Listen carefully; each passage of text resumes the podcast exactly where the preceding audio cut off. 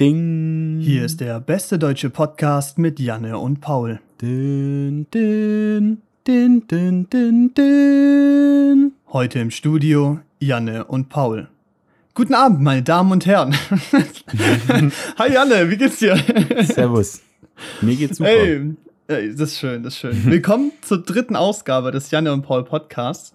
Ähm, wir müssen langsam echt schon kreativ werden, was, äh, wenn es was Intros angeht und so. Aber ich hoffe mal, es hat, äh, ich hoffe uns fällt jede Woche was ein. Wenn ihr da Ideen habt, Ja, bitte schreibt die uns gerne auf Instagram. Am besten irgendwas mit Musik. Wir brauchen irgendwelche Inspiration. Wir hocken da echt manchmal länger dran als an der Konzeption zur Folge. Ähm, genau. Und wir haben erst drei Folgen gemacht oder beziehungsweise machen gerade die dritte Folge. Das heißt, Ja.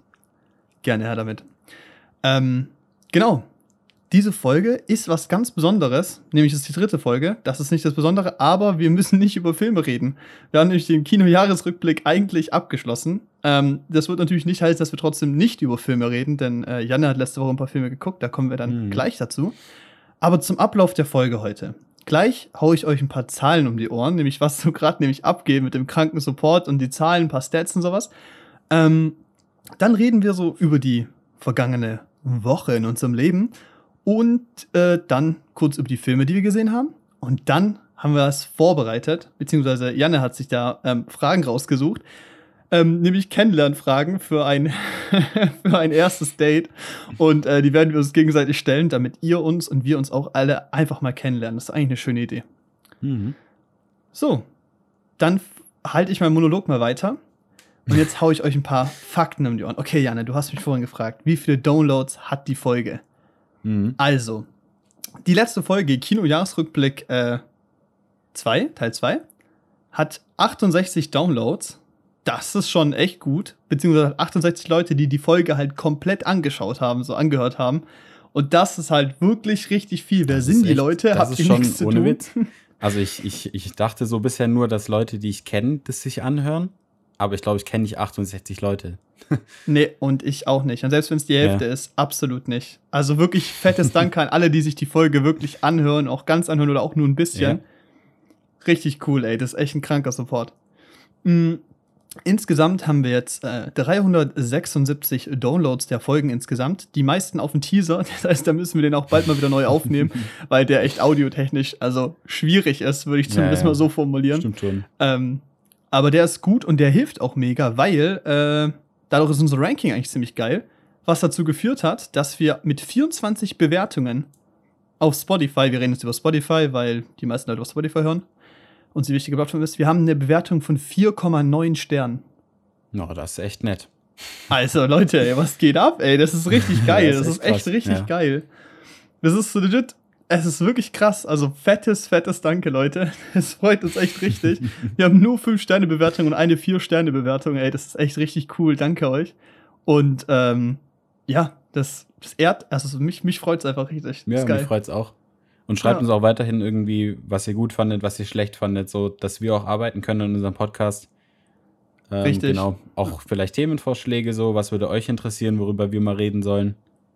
Richtig. Genau. Und da auch so ein Ding, ähm, da ich auch Feedback bekommen, danke an die ganzen Leute, die geschrieben haben. Die haben gemeint, äh, den Anfangsteil, wo wir unsere Woche reden, können wir gern länger machen, weil die den eigentlich auch immer lustig finden. Vor allem Mhm. halt auch eben, wenn wir so eine themenspezifische Ausgabe haben, wenn Leute zum Beispiel manche Filme nicht gesehen haben oder allgemein halt nicht so die Film-Nerds sind wie wir, ähm, ist es auch ganz interessant, den Anfang immer zu hören. Ist eigentlich auch ganz cool. Äh, ist notiert, machen wir. Machen wir heute Ja. auch ausführlich, denke ich mal. Und ähm, ja, fett, ey, auch dass es so gut ankommt mit dem Intro und so und dass ihr die Länge schön findet, ist, äh, ist cool. Und äh, auch äh, gutes Feedback bekommen zu den Social Media Beiträgen. Freut mich, Dankeschön. Ähm, hoffe, ich spam da nicht zu viel, aber ist scheinbar okay. Und ey, wir haben auch 100 Follower auf Insta jetzt. Dreistellig. Okay. Also, okay. ey, ich weiß nicht, was ich sagen soll. Fettes Danke. So, noch ein paar lustige Facts so äh, am Rande. 69% unserer Zuschauer hören den Podcast auf Spotify. Und jetzt Nice. weirder Flex. 48% der Leute hören aber den Podcast auf einem iOS-Gerät Okay. und gerade mal äh, 34% auf Android. Das habe ich nicht damit gerechnet. Finde ich aber auch crazy, dass man das sehen kann, ehrlich gesagt. Ja, ist auch ein bisschen gruselig, aber ähm, es gibt einen Dude, also wirklich einen, der schaut auf einem äh, Mac also auf einem äh, iPad hört sich den Podcast an. Ich weiß nicht, wer du da draußen bist, aber erklär mir bitte, warum man das macht, aber danke, dass du zuhörst. Alter, einfach auf dem iPad, iPad OS. Nice. Okay, warte, aber das könnte ich sein. Ja? Ja. ja, ich stream das halt von da, weißt du? Ah ja, ja, okay, gut, dann macht das Ja. Sinn. oh Mann. Ja, dann das äh, erstmal, glaube ich, genug für so random Stats und genug äh, reiner Monolog. Janne, Mhm. was hast du letzte Woche gemacht? Erzähl mal. Was habe ich gemacht? Ja, die Uni ging für mich wieder los. So. Ähm, ja. könnte man jetzt, also war okay, würde ich sagen. Kannst ja so, mal sagen, was du so mein- studierst überhaupt. Ähm, ach ja, genau. nicht. Also ähm, ich studiere Luft- und Raumfahrttechnik an der Universität Stuttgart. Bin jetzt im dritten Semester. Und ähm, ja, bei mir war bisher alles online. Das ist jetzt mein erstes Semester, in dem ich sogar mal in Präsenz an die Uni darf. Worüber ich mich ziemlich freue, ehrlich gesagt, weil das schon nochmal ein ganz anderes Feeling, als das online zu Hause zu machen. Ja, auf jeden Fall. Ich ja. denke mal, so geht es vielen Studenten, die so wie ich äh, komplett online anfangen mussten. Ist halt schon ziemlich belastend, äh, vor allem weil man da halt, ja, also zumindest mir geht's so, ich finde es schwierig, mich zu motivieren zu Hause. Und ähm, ich, du hast dich halt auch dadurch, dass du noch nie an der Uni warst, immer gefühlt, als würdest du gerade ein Online-Seminar besuchen. Aber jetzt, da man wieder an der Uni ist, ist es echt cool so. Man kann auch mal Kommilitonen in echt sehen und treffen und so. Das ähm, Aber würdest du sagen, dass es vielleicht einfacher war, weil es online war? Weil bei mir war der Punkt, ich habe ja angefangen zu studieren, ich bin jetzt im siebten, hatte Mhm. dann halt drei, vier Semester online fast. Ja. Aber ich hatte das Gefühl, dass die Semester, die online waren, so vom Niveau her wesentlich einfacher waren.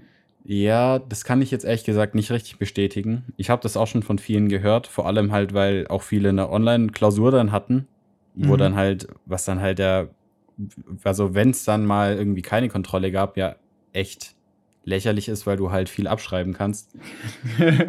ja, Ja, nee, also ich, also ich meine, ich freue mich für die Leute. Ist ja schön, wenn die das dann, also ich meine, die haben es ja dann einfacher, aber bei mir war trotzdem nach wie vor jede einzelne Klausur in Präsenz. Und ähm, der Stoff war auch nicht anders als in den Klausuren davor. Also ich finde nicht, dass das, also wenn ich, ich habe ja auch viele Altklausuren logischerweise geübt und die, das Niveau in unseren Prüfungen war schon immer gleich hoch. So. Mhm. Okay, Ich fand, ja. also ich, ich fand jetzt nicht, dass wir da irgendwie einen Bonus gekriegt hätten oder so. Finde ich ein Stück weit auch gut. Ich meine, wenn wir da jetzt, also wenn wir es jetzt einfacher gehabt hätten, dann hätte ich es jetzt hinten raus schwerer, weil ich lerne ja Grundlagen in den ersten paar Semestern. Aber ähm, ich würde nicht sagen, dass es einfacher war. Ja, okay. Das ist aber eigentlich auch gut, also wie du es ja auch gesagt hast. Hm. Ja, bei mir war halt der Punkt, dass ich nach dem Grundstudium, was ich halt noch ohne Corona fertig gemacht habe, halt dann online hatte und da aber keine Klausuren mehr per se hatte. Ich hatte halt Abgaben oder Präsentationen.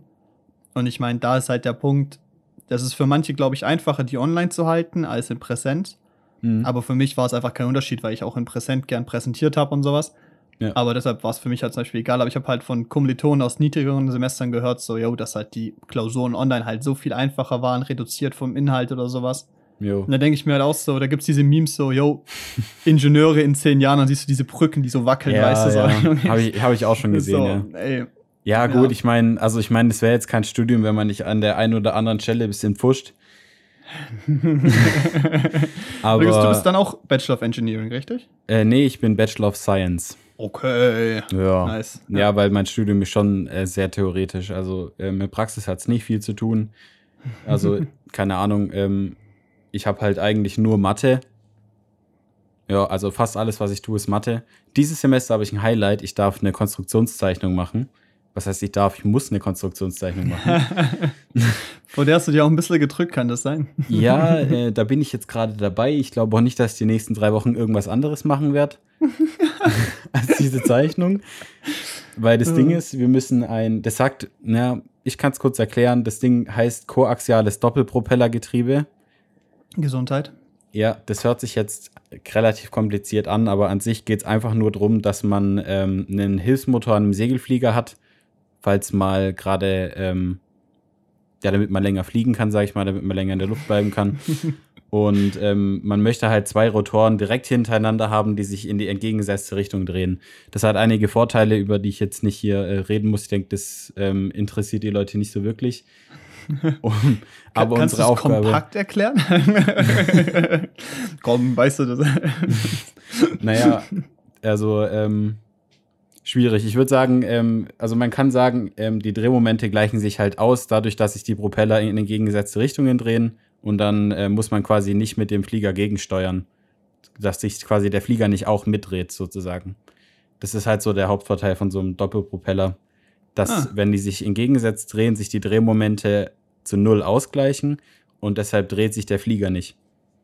Das, Das, macht ist so Sinn, der ja. Vorteil, ja. Und Ja. wie, unsere Aufgabe ist es halt, das Getriebe dafür zu konstruieren, äh, zu zeichnen und ähm, am Ende dann auch abzuleiten, also dann quasi von einem 3D-Modell auf Papier zu bringen, sodass man das in der Werkstatt fertigen kann. Und ähm, die ganze Festigkeitsberechnung, die dann halt dann noch passieren muss. Also, dass wir halt gucken, Aber unsere das- Propeller haben so Das so. Zeichnen, das Zeichnen ist wirklich nur eine rein technische Zeichnung. Also ganz normal mit Bemaßung, Abmaßung, Definition, Füllmengen, Definition und sowas. Ja, also wir müssen halt, Okay. ähm, wir erstellen unser 3D-Modell im, im CAD, also Mhm. im Computer quasi zum Zeichnen und ähm, mit demselben Programm können wir dann die 3D gezeichneten Teile in eine zweidimensionale Zeichnung ableiten und da müssen Und wir halt bemaßen. bemaßen, genau, bemaßen, äh, Oberflächenbeschaffenheiten eintragen, Definieren. definieren. Ja, das ist also geil, weil genau dasselbe habe ich auch gemacht. Ich habe ja, bevor ich studiert habe, eine Ausbildung gemacht zum technischen Produktdesign-Assistenten. hm, Die schlimmste Beschreibung. ähm, aber da haben wir auch ganz viel CAD und äh, auch CAG gemacht und halt eben auch viel Bemaßung und sowas. Und ich fand so am Anfang fand ich es richtig geil und irgendwann ist es einfach nur noch so nervig. Und dann hast du so Ja. eine Klausur, wo du in zwei Stunden so ein Ding ab äh, äh, extrudieren musst und dann davon noch eine Abzeichnung, also eine Ja. Zeichnung machen und so. Äh, Ja, Ja. das Ding ist halt, ähm, mir macht es mega viel Spaß. Also mir macht es, also momentan, das, weil das ist eine schöne Abwechslung, weil sonst machst du halt wirklich nur Mathe, das ist halt nur Rechnen, Mhm. so, das ist ziemlich theoretisch. Und ähm, die Konstruktionszeichnung ist für mich, also als angehender Ingenieur, halt was sehr Kreatives, also wo ich dann halt auch ein bisschen eigen, also wo ich dann, ja, ist ja, also ist halt schon so, wo ich dann so nicht einem Pfad folgen muss, um zum Ergebnis zu kommen, sondern ich kann mir den Pfad selber aussuchen. So ein bisschen, da, der Weg ist das zielmäßig, also es macht halt einfach Spaß, finde ich. Ähm, was halt wirklich abfuckt, ist diese Zeichnungsableitung. Also das dann normgerecht quasi zu zeichnen, weißt du, weil da kommt es dann an auf Linienstärken Mhm. und ähm, dass dann die ähm, Linien auch die richtige Form haben, zum Beispiel so Strichpunktlinien, so für so Bohrkreuze oder so. Und das sind halt so Sachen, die sind äh, sehr mühselige Kleinstarbeit, weil wir von der Universität ein Siemens NX, also so heißt unser Programm, Siemens NX gestellt bekommen haben, in dem nichts so eingestellt ist, wie es für uns sein muss. Deshalb müssen wir alle Einstellungen selber Ach. treffen oder dann halt noch mal im Nachhinein äh, rumfuschen. So, dass es halt am Ende passt. oh Mann, so ey. dann selber da Sachen reinzeichnen so um, und das ärgert einen halt, weil man weiß ganz genau, dass man halt später im Job wahrscheinlich beim Daimler oder so ein Programm hingestellt bekommt, das schon perfekt so eingestellt ist, wie die Leute das Ja, haben ja. möchten. Das bedeutet, also ich würde mal sagen, 30 Prozent meiner Zeichnung verbringe ich mit Zeichnen und 70 Prozent dann damit, mich mit dem Programm umzuärgern, bis ich dann äh, die richtigen Linienstärken und sowas drinnen habe, sodass es halt wirklich überall passt Ah, und halt scheiße. normgerecht ist. Und das sind so, ja, das nervt halt und deshalb finde ich die Zeichnungsableitung nicht wirklich spaßig. Und deshalb habe ich mich auch ein bisschen davor gedrückt. Ja, okay, okay. Das heißt, das hast die ganze Woche ähm, Studium wieder angefangen, wieder Präsenz. Hast du eigentlich ganz normal fünf Tage die Woche, ja, ne? Hm, ich könnte ja, ich gucke mir aber aktuell nicht alle Vorlesungen an. Ähm, Okay. Ja, nicht weil ich so gut bin, sondern einfach, weil es zeitlich ein bisschen schwierig ist. Mhm. Also ich denke auch, dass also Regelstudienzeit ist für mich nicht, nicht erreichbar. So, es gibt ein paar Leute, die schaffen das, aber äh, für mich ist es, also für mich ist es nicht schaffbar. So. Und also ganz ehrlich, das ist auch so ein Punkt, ich finde es auch überhaupt nicht erstrebenswert. Vor allem Nee. jetzt auch wegen Corona, wenn ich, also ich zum Beispiel, ich bin im siebten Semester. Hm. Ich habe drei Semester in Präsenz verbracht und jetzt das erste wieder in Präsent. Ich will nicht fertig sein. Theoretisch ist Regelstudium seit sieben Semester bei mir und hier hocke ich jetzt, aber ich will jetzt keinen Bachelor schreiben. Ja. Ich werde mir auf jeden Fall noch ein oder zwei Semester Zeit lassen. Vielleicht schreibe ich erst so, mache ich noch ein, zwei Semester und schreibe dann meinen Bachelor, weil ich auch einfach gar nicht fertig sein möchte. So von den Punkten wird es theoretisch bald reichen, aber es ist auch so. Ich finde, man ist ja nicht nur Student, um, um zu lernen, so blöd ja, klingt, weißt du? ja, ist so, ist so. So, keine Ahnung. Also ich, es gibt halt Leute, denen, fliegt, denen fliegen Sachen einfach zu, gefühlt. Luft- und Und, Raumfahrt. die, und, denen, und fallen, denen fallen Sachen mega leicht. Und äh, das ging mir in der Schule auch oft so, aber jetzt im Studium ist es schon deutlich härter so. Und da Was- muss man sich auch umstellen. Äh, 1,9. Okay, Big Man. Also Ja, das habe ich halt, das habe ich halt erreicht durch wirklich minimalen Aufwand. Also ich habe wirklich nicht viel dafür gemacht und Ja. deshalb ist es mir da schon zugeflogen, aber jetzt im Studium ist es natürlich deutlich härter. Das heißt, war bei dir auch das Problem, weil bei mir war es auch so, ich hatte auch einen sehr guten Abschluss. Ähm, ich habe ja Fachhochschulreife gemacht mit einer Ausbildung Mhm. und hatte dann da auch so ein, in der Summe auch einen 1,4er-Schnitt oder sowas. Mhm. Ähm, habe halt auch absolut, absolut gar nichts für gemacht eigentlich. Aber mein Problem war dann, dass ich im Studium halt einfach mal lernen musste und ich einfach richtiges Problem hatte, richtig zu lernen, Ja, weil ich es halt so. einfach jahrelang nicht gemacht habe. Ja, das ist schon hart. Vor allem halt auch dran zu bleiben. So, ich weiß nicht. Meine Aufmerksamkeitsspanne ist dann teilweise nicht sonderlich lang. Ähm, wenn's, vor allem, wenn es um Sachen geht, die mich halt einfach nicht so arg interessieren wie andere Dinge. Ich bin, ja, Ja, ich bin halt Mathe. eher, ich bin tatsächlich eher der Praktiker so.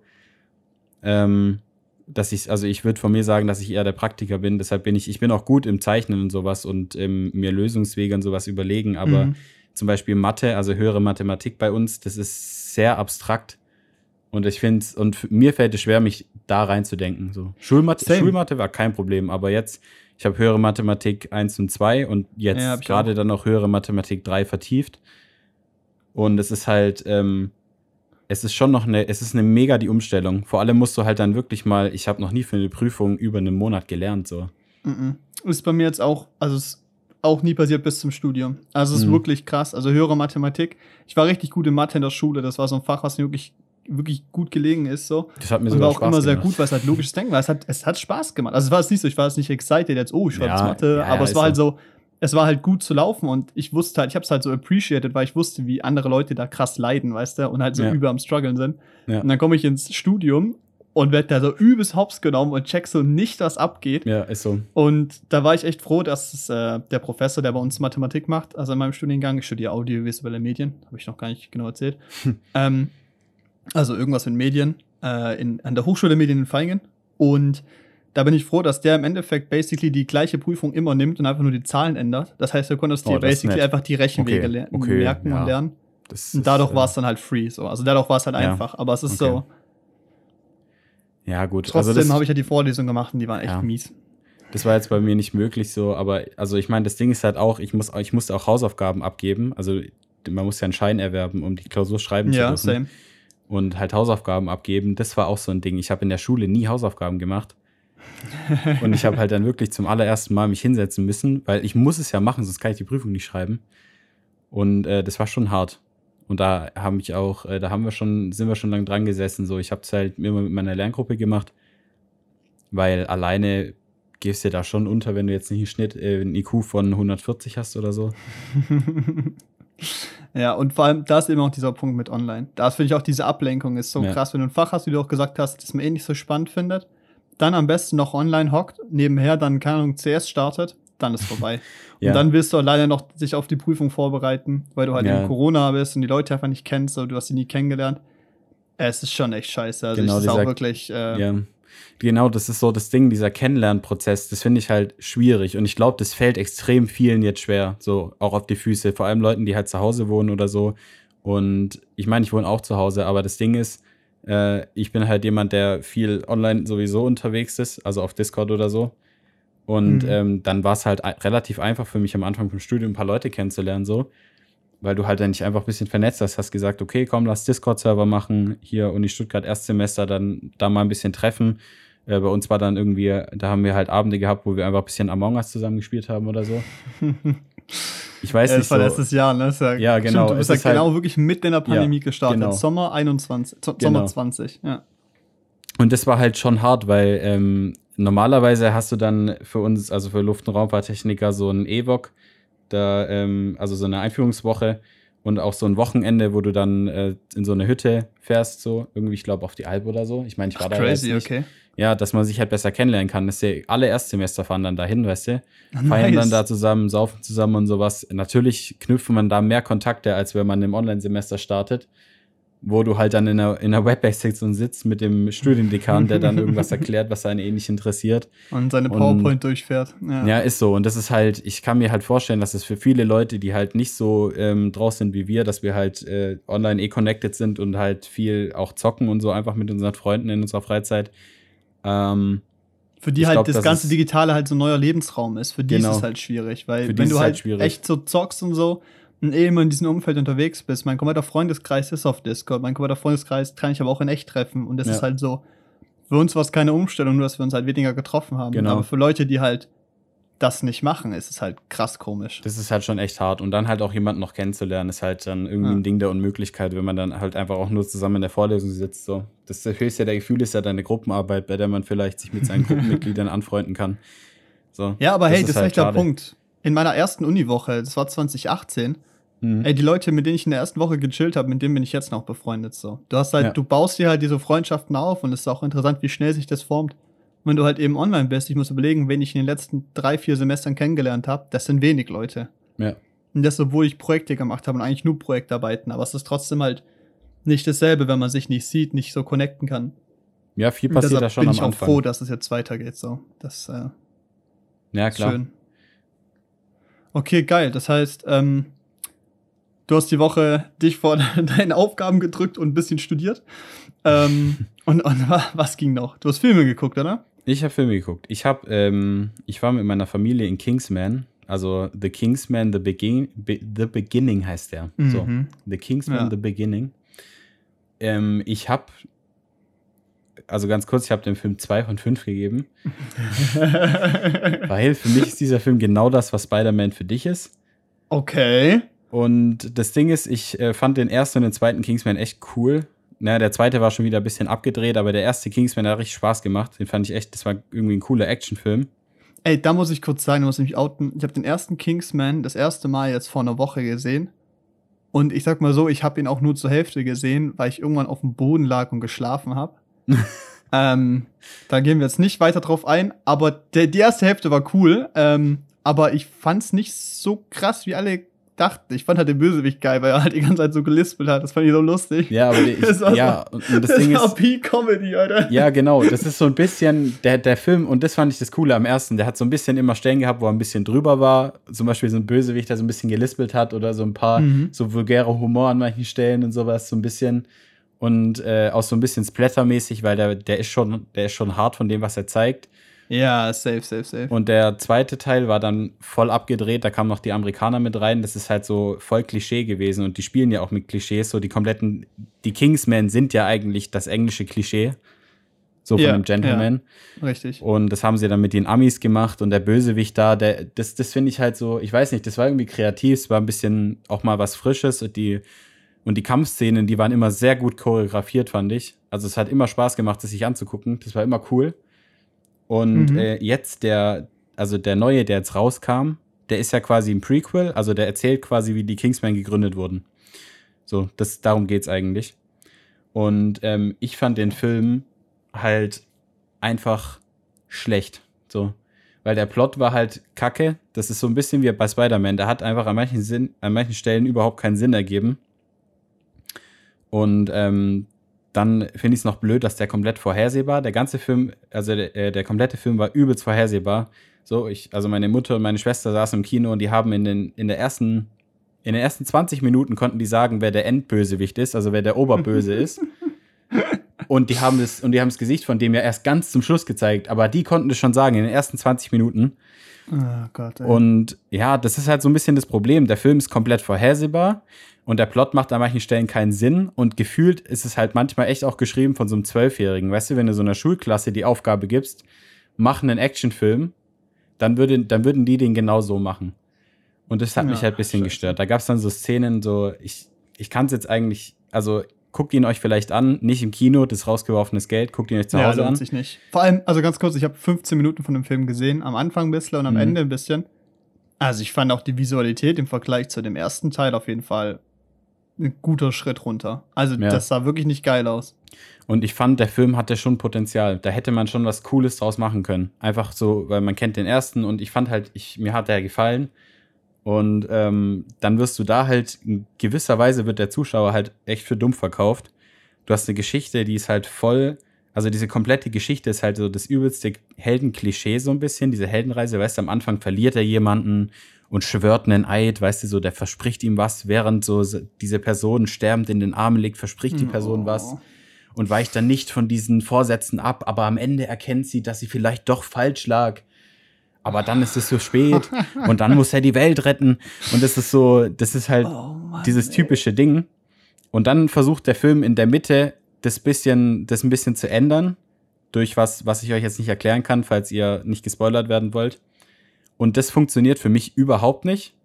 Ist auch kein bisschen emotional. Also für mich zumindest kein bisschen emotional gewesen. Mhm. Und halt auch komplett unnötig. So ändert nichts am Ende von dem Film. Der spielt scheint- doch zur Zeit so vom, Vom Ersten Weltkrieg, Weltkrieg, oder? genau. Ja, okay, okay, okay. Ja. Mhm. ja. Genau. Und, und ähm, was ich an dem Film cool fand, also eigentlich, die Schauspieler waren nicht schlecht. Ich fand den Cast nicht schlecht. So, Ja. dieser, der Hauptdarsteller ist, glaube ich, auch Voldemort. Ich weiß gar nicht, wie er heißt. Ja, ich kann es dir gleich sagen. Ähm, hm. Ralph Fiennes. Ja, ich glaube, das ist er. Ja, das muss genau. der, glaub, ja, sein. Ja, ja, das ja. ist der, das ist so die Hauptperson. Ich finde, der spielt eigentlich gut. Und deshalb finde ich schade, was der teilweise für Sätze sagen muss, total dämlich. Und Ja. das, das hat mich halt gestört. So.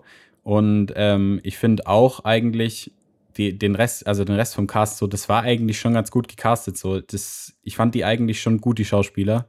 Und auch deren Leistung. Und da kommt ja auch Rasputin drin vor. Okay, ganz ähm, kurz. Ich glaube, gerade das Internet kurz abgestürzt. Oh. Aber ich werde das hinschneiden. Also alles gut. Okay. Ähm, red einfach weiter. Gut, also ich war bei Rasputin. Äh, Rasputin spielt auch mit in dem Film. Und ähm, das ist für mich der einzigste, also das ist für mich ein Charakter, der Charakter, der passt da richtig gut rein. Das hat mich wieder ein bisschen an den ersten Kingsman erinnert, weil die den richtig überzeichnet haben so. Weil ich meine, Rasputin so kennt, glaube ich, jeder. Und jeder, der ihn nicht kennt, kann vielleicht bei Wikipedia kurz nachschauen. Das ist halt so ein, war so ein russischer Wanderprediger, dem man alles Mögliche nachgesagt hat in Russland. So ein bisschen so, dass es so ein bisschen Übermensch gewesen ist.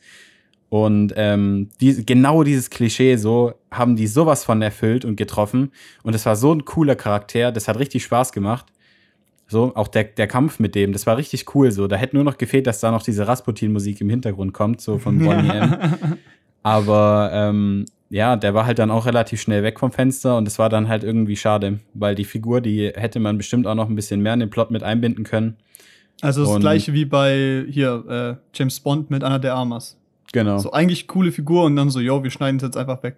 Genau, einfach irgendwie schade. Die, die war dann halt weg, so war dann halt raus und da hat man auch nicht mehr drüber geredet. Und ähm, das alles hat dazu geführt, dass ich den Film halt dann am Ende, also ich bin rausgekommen, ich fand ihn eigentlich dann echt auch nicht wirklich gut. Mhm. Das ist so, das, das fand ich schade, weil der Film hat Potenzial gehabt. Ähm, ich fand das Setting eigentlich gut mit dem Ersten Weltkrieg und sowas, dass er sich da so gebildet hat. Ja. Und ich finde auch, dass man den Film hätte, also der, der Film, der hatte eine relativ vielversprechende erste Hälfte, auch wenn es da schon ein paar Patzer gab, die ich komisch fand. Aber ab der zweiten Hälfte wirklich, da war es komplett, da war es komplett vorbei, äh, komplett schlecht. Und ähm, es gibt auch einen Post-Credit, den werde ich euch jetzt nicht spoilern, aber da saß ich wirklich da und habe mir gedacht, what the fuck? Ich glaube, Oh den hast du Gott. bestimmt gesehen, oder? Alter, Den also hast du bestimmt den gesehen. muss man nicht spoilern. Das ist ein, im Endeffekt so ein Setting, wo ein Witz erzählt wird. Und der ist wirklich.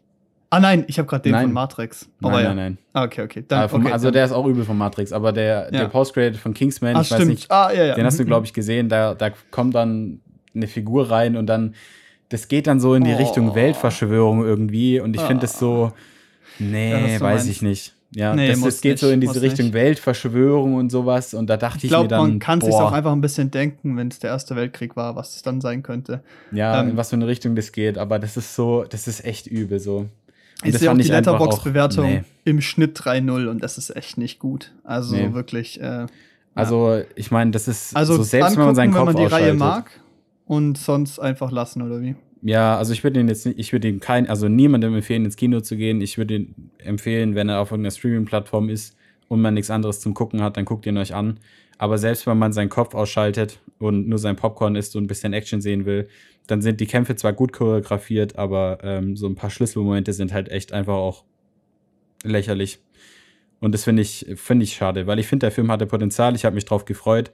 Ich ähm, wusste im Vorhinein, dass der schlechte Kritiken gekriegt hat, aber ich habe die nicht gelesen, bewusst, weil ich halt da ein bisschen unbefangen rangehen wollte an die Sache. Mhm. Aber jetzt danach habe ich mir dann auch gedacht, nee, also echt enttäuschend. Okay. Und dann, ja, ich glaube, das reicht erstmal so. Ja, würde ich auch sagen. Äh, was hast du noch geschaut? Also ich meine, ich weiß es schon, aber ich frage jetzt so in den Raum rein. Hm? Ähm, ja, also einmal habe ich Marriage Story geguckt, den kannante ich schon, aber ich habe ihn nochmal geguckt mit meiner Freundin. Und ähm, dann habe ich noch Call Me By Your Name geguckt. Zum ersten ja. Mal. Ich habe ja gesagt, ah. ich muss mir die Zeit dafür nehmen. Ich habe mir die Zeit genommen, ich habe ihn mal angeguckt. Und? Und ich fand ihn echt gut. Der ist richtig ihm, geil, ne? Ich habe ihm nicht 5 von 5 gegeben, ich habe ihm 4,5 von 5 gegeben. Ja, ist okay, ist okay. Das akzeptiere ich, ja. Aber ich fand ihn echt richtig gut. So. Ey, ich muss dazu sagen, so, ich habe mich so gefreut, drüber zu reden. Deshalb werden wir uns auch kurz fassen, weil da werden wir irgendwann mal richtig ausführlich drüber reden über unsere Lieblingsfilme. Weil wirklich Call Me By Your Name ist einer meiner absoluten Lieblingsfilme. Es gibt ja. keinen Film, der es hinkriegt, mir das Gefühl von 30 Grad und Sommer mehr zu genau. geben als dieser Film. Du fühlst dich wie im Urlaub, du fühlst dich wieder wie so ein Teenie, der mit den Eltern in Urlaub gehen muss. So ein bisschen Kacke findet, aber irgendwie das Beste draus macht und es irgendwie trotzdem genießt. Und das ist wirklich, ich als so, also ich finde Italien richtig toll, das so, also ja, wenn ich Witz. irgendwie auswandern müsste, dann wäre es wahrscheinlich Italien oder sowas. ich hab's auch schon gesagt. So, wenn ich mal äh, reich bin, wenn ich irgendwann mal so reicher alter Mann bin, dann kaufe ich mir irgendwie so ein Haus, entweder Italien oder Griechenland irgendwo. Yes, yes. Und dann lebe ich da bis an mein Lebensende. Ab einfach. in die Toskana, ne? Und ja. dann werde ich auch mich auf meinem scheiß klappriges Fahrrad hocken und einfach durch die Welt tuckern, genau. wirklich. Und das ist auch der Punkt, ich verkaufe dann meine Digitalkamera und hole mir auch wieder eine Filmkamera, weil es so geil aussieht. Ja, ja ich weiß nicht, der, der Film, ich weiß nicht, der, der bringt so ein geiles Feeling irgendwie rüber, so selbst wenn es draußen pisst und sowas, du guckst ihn dir an und das ist einfach so, das ist so eine innere Wärme, die da vorkommt. Und ich finde, ja. dass der, der ruft auch ein Stück weit irgendwie Erinnerungen wach, so an, wo man selber mal irgendwie am Meer war oder so. Mhm, ja ist mal ab, also unabhängig von der Geschichte, weil ich meine, daran erinnere ich mich jetzt nicht, so habe ich nicht erlebt, aber so dieses, es ist so dieses, dieses Feeling einfach, was der Film vermittelt, finde ich einfach mega schön. Ja, ich kann da vielleicht mal kurz eine kleine Zusammenfassung geben, so was passiert. Mhm. Also, wichtiger Punkt erstmal, Hauptperson, Hauptdarsteller, Timothy Chalamet, und er hat mit diesem Film eine Oscar-Nominierung bekommen für bester Hauptdarsteller und das einfach im Alter von 18 Jahren so. Ey, das muss man erstmal hinkriegen. Mhm. Und das ist auch komplett berechtigt. Also wirklich ja. die beiden Hauptfiguren, die sich da kennenlernen, sind so gut gespielt, fühlen sich so echt und nahbar an. Die Dialoge fühlen sich null geschrieben an, sondern wirklich einfach authentisch und dynamisch. Und das kombiniert mit dieser Kameraführung und so ist einfach traumhaft. Und genau ja. in dem Film geht es darum, dass ähm, der Hauptdarsteller, Elliot, e Elliot, ja. Ähm, ne, Elio, oder? Genau, Elio, ja, stimmt. Äh, lol. Okay, das war jetzt ein bisschen peinlich. Lieblingsfilm? Mhm. ähm, genau. Den sein Vater ist ähm, ein Professor und der fliegen, die fliegen immer, also fahren, die kommen aus Frankreich, gehen jeden Sommer nach Italien und ähm, machen da Urlaub und der Vater macht äh, Forschungen ähm, und lädt immer einen seiner Dozenten beziehungsweise Professoren, wie auch immer, ein, um da mitzukommen, um Sachen zu erforschen. Und das ist in dem Fall ähm, Oliver. Und Oliver und Elliot ähm, kommen sich so ein bisschen näher. Und da geht es in diesem gesamten Film, es ist im Endeffekt ein Coming-of-Age-Film, äh, um die Erfahrungen, die die beiden machen und vor allem halt eben äh, Elliot äh, und halt der Umgang mit Sexualität, der Umgang mit Erwachsenwerden, mit den Problemen eines Teenagers. Und das ist so eine schöne Porträtierung, die aber nicht so plump ist und nicht so stumpf, sondern ja. so richtig feine Nuancen hat, so eine schöne Dynamik. Und ich selber bin jetzt nicht ähm, also ich kann vielleicht nicht mit allem direkt relaten im Sinne von, dass ich die Erfahrungen auch gemacht habe, aber ich kann halt eben durch diese tolle Inszenierung, durch das tolle Schauspiel mich in diese Sachen reinfühlen und eben perfekt diese Stimmung mitfühlen, weil du die eben halt so leicht transferieren kannst auf andere Situationen, die jeder schon mal hatte. Ja. Und das macht diesen Film so perfekt. Das ist so ein schöner Umgang, so ein tolles, tolles, wirklich Meisterwerk an Film, das ich einfach liebe. Und was es am geisten macht, ist die stärkste Szene in diesem gesamten Film ist die Endszene, wo die Credits anfangen. Über die reden wir jetzt nicht, weil das ist ein Giga-Spoiler, aber die ist, Alter, ich hab. Nee, also. Ich hab geheult so, ey, das ist wirklich, ich hab ja, echt ein so, Tränchen gedrückt. So. Hat schon ein bisschen Gänsehaut gekriegt. Und ich fand, ich finde es halt auch irgendwie cool, weil, wie du schon sagst, es ist nicht so plump und es ist für mich vor allem dieser Umgang mit Sexualität, der nicht so plump ist. Weil, ja. ähm, viele, diese, viele Filme dieser Art haben so für mich ein Problem, dass das halt einfach, dass das so voll im Vordergrund stehen muss. Hier, und Love Simon. Genau. Fand ich gar nicht geil. Genau, guck, guck mich an hier. Also zum Beispiel jetzt äh, in dem Fall, guck hier, ich bin schwul. Und, äh, das, und jetzt, und der Film handelt dann von, von der Entdeckungsreise. Aber bei dem Film, da sind sich beide, glaube ich, zumindest nicht so richtig sicher. Und das ja. lässt auch ein bisschen, bisschen Interpretationsspielraum.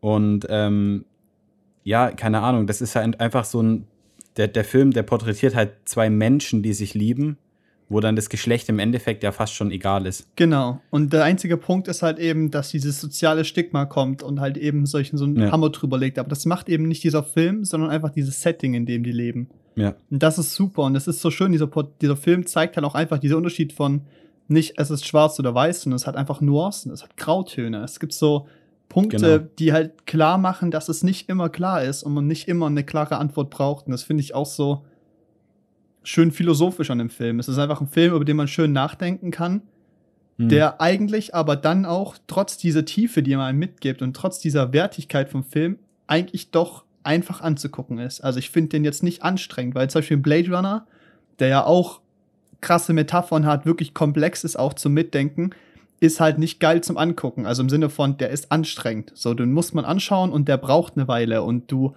musst dich konzentrieren. Und das ist ein Film, den kannst du wirklich mit jedem angucken, weil jeder kriegt da was raus. Es ist ein visuell und storytelling-technisch ein so schönes, rundes Werk. Ja. Mit trotzdem einer richtig schönen Message. Es ist das gleiche Prinzip wie bei Marriage Story. Ja, es ist so eine richtig fließende Geschichte. Und ähm, ich habe dem ehrlich gesagt halt nur den halben abgezogen, weil ich schon fand, dass der ein bisschen Längen hatte zwischendrin. Weil das Mhm. ist ja auch kein kurzer Film. Ja, ja, das ähm, stimmt. aber das, ich muss jetzt sagen, also das ist jetzt nichts, was mich extrem gestört hat. So, das ist mir einfach nur aufgefallen, dass es ähm, ab und zu ein bisschen Längen hat, aber es hat mich halt nicht gestört, weil eben dieses Setting so schön ist und weil diese, weil es halt so schön gedreht ist sozusagen. Und man So. verliert sich halt in der Landschaft, man verliert sich in diesem Setting, in diesem, in diesem Haus und so. Und es ist Ja. so. Es ist so, der Film hat, hat ist lang, aber er lässt sich halt Zeit und ich finde, die Zeit wird auch gut genutzt. Und ey, die Musik in diesem Film ist so schön, wirklich. Hört euch Das das, stimmt, ähm, ja. gebt einfach mal Spotify ein, ähm, äh, Vision of Love heißt es, glaube ich, oder Vision of Elliot oder so. Ähm, boah, so schön. Also die Songs sind so schön, es ist so ein toller Film. Okay, wir reden jetzt nicht weiter drüber, weil Ja. wir reden irgendwann noch mal ganz ausführlich drüber, wenn wir Das war wollen. schon zu viel. Und dann gucke ich mir davor auch noch mal an, weil ähm, da war ich überrascht, dass du den das letzte Woche geschaut hast. Ähm, Ja, schauen wir uns den einfach zusammen nochmal an. Genau, und dann reden wir drüber, weil es ist so ein toller Film. Das, äh, also wirklich absolute Empfehlung, wenn ihr nichts zu tun habt, den gibt's auf Netflix und guckt euch den bitte an, nehmt euch die Zeit. Es ist so ein schöner Film. Es ist so ein schöner Ja. Film. Und dann hast du Marriage Story geguckt. Ähm, ist für mich, für mich ist äh, Call Me By Your Name, habe ich nur viereinhalb oder ich glaube, nee, ich habe den fünf, ich habe den Safe fünf gegeben, natürlich. Aber Call Me By äh, Marriage Story habe ich, glaube ich, viereinhalb gegeben. Mhm. Und da kann ich einfach das Gleiche sagen wie bei, ähm, nein, nicht dasselbe, aber ziemlich viele Punkte treffen auf den Film auch zu. Ich finde, das ist das perfekte Drama. Es ist so schön geschrieben. Es gibt, es ist, glaube ich, meine mit absolute Lieblings-Opening-Sequenz. Mhm. Oh ja, in- die, also Ja, wirklich. das ist geil, ne? In Marriage Ja, Story geht das es richtig darum, geil. dass ähm, zwei, also ein Pärchen, der eine ist Regisseur, die andere ist Darstellerin, also sie ist Darstellerin und haben zusammen ein Kind und sind gerade in äh, einer Ehekrise und wollen sich jetzt äh, scheiden lassen. Und dieser Film begleitet so gesehen diesen Scheidungsprozess und diese, dieses Auseinanderdriften von zwei Menschen, die sich eigentlich geliebt haben, beziehungsweise immer noch teilweise lieben, weil das ist ja nicht ganz aus dem Raum. Mhm. Und eben dieser Umgang mit der Situation von, wir trennen uns, verschiedene Städte, wir haben aber ein Kind zusammen. Und das auf einer so schön, echten, nahbaren Ebene, dass es halt wirklich, also es ist ziemlich immersiv, es ist ziemlich emotional und es ist so gut geschauspielert. Der Ja, Hauptdarsteller fand ist ähm, Adam Driver und die Hauptdarstellerin ist, wie heißt sie? Scarlett Johansson. Ja, und die haben das so gut gemacht. Es ist Ja. so ein geiler Film. Ich finde es auch irgendwie krass, diese, diese ähm, Pole, die da irgendwie sind, weil einerseits, wenn du die beiden zusammen, also in den Szenen, in denen die beiden zusammen sind, so außerhalb von dieser großen Aussprache, die da so gegen Ende irgendwann kommt, Mhm. sind die beiden immer noch, also verhalten die sich immer noch wie ein Ehepaar, obwohl sie sich in der Ehekrise befinden, so. Also zum Beispiel, als sie ihm die Haare schneidet oder so, trotzdem noch. Ja. Und ähm, die sind ja, und ein Stück weit lieben die sich schon noch. Und dieser Familienzusammenhalt, also der Familienzusammenhalt ist auch da, aber sie wollen halt unterschiedliche Dinge und lassen sich deshalb scheiden. Und ich finde es halt krass, diese, diese äh, Gegenpole, dass du halt diese Szenen hast, wo die vor Gericht sind oder bei ihren Anwälten. Und das ist ja im Prinzip schon eine ziemliche Schlammschlacht, die sie sich da um die Ohren werfen. Und das ist eben der Punkt, das finde ich auch so geil, weil du merkst halt richtig, wie so Kleinigkeiten, Missverständnisse dazu führen, dass es viel schlimmer wird, dass so Sachen passieren, dass Mhm. vor allem einer Anwalt holt, dann der andere auch. Und eben, dass dieses klassische Prinzip von es scheitert an der Kommunikation, Ja. die könnten das anders klären, das funktioniert aber nicht und irgendwie ist es ein riesiges Chaos, wie das Leben halt in dem Fall halt auch manchmal ist. Und das ist so schön inszeniert und so schön geschrieben. Das ist ja, und so, sie wollten es so ja auch, also sie wollten es ja auch die ganze Zeit, also sie haben ja beide dauerhaft betont, auch, also vor ihren Anwälten, überall oder vor allen Leuten haben sie immer betont, dass sie wollen, dass es, ähm, dass das alles fair aufgeteilt wird und so und jeder darf seins behalten. Aber sie haben Mhm. dann trotzdem einen Anwalt dazu geholt. Und das hat Ja. für mich dann irgendwie auch so ein Stück weit gezeigt, dass die halt, also dieses, das hat mir zumindest gezeigt, dass die, dass vielleicht tief drinnen schon ein bisschen so ein, so ein, so ein, eine Wut ist auf die Person oder so ein Hass, dem eins vielleicht, dem auch vielleicht einfach mal eins auszuwischen, sozusagen. Ähm, und das fand ich irgendwie dann schon auch ziemlich interessant. Und das kam ja dann noch in dieser Szene raus, wo die beiden sich halt wirklich schlimm gestritten Streiten haben. und so, ja. Ja. Und das ist so cool, weil das klingt gerade so, als würden wir mega viel spoilern. Aber wenn ihr euch den Film anschaut, das ist so die Grundprämisse, wird in den ersten zwei Minuten gesetzt. Ja. Und dann geht es nur darum, wie sich das eben ausspielt über diesen Zeitraum. Und das ist auch, das ist auch der Punkt, was so schön in diesem Film ist. Es ist so klar, was theoretisch passiert, also was der Prozess ist. Aber dadurch, dass der Film sich eben auf diesen kleinen Teil des Prozesses be bezieht, eben nämlich einfach auf diese Trennung und diesen Umgang damit, hat der Zeit, sich einfach da wirklich Zeit zu nehmen und halt eben das gut aufzuarbeiten. Ja. Und da ist nämlich auch der Punkt, weil ich sagen wollte, diese Opening-Sequenz, hocken die beiden zusammen bei einem Paartherapeuten. Und diese, der Film beginnt damit, dass äh, Adam Driver, ich weiß nicht, wie die Figuren heißen, ähm, erzählt, also eine, ein, ein Text vorliest, ein Text vorliest, warum er sie liebt. Und das unterlegt mit Aufnahmen, äh, wie sie das machen und sowas und wie das passiert. Ähm, nee, nee, warum sie ihn liebt, Entschuldigung, das war gerade falsch, genau. Und dann kommt eben der Schnitt in das äh, Setting, wo sie zusammen hocken. Ja.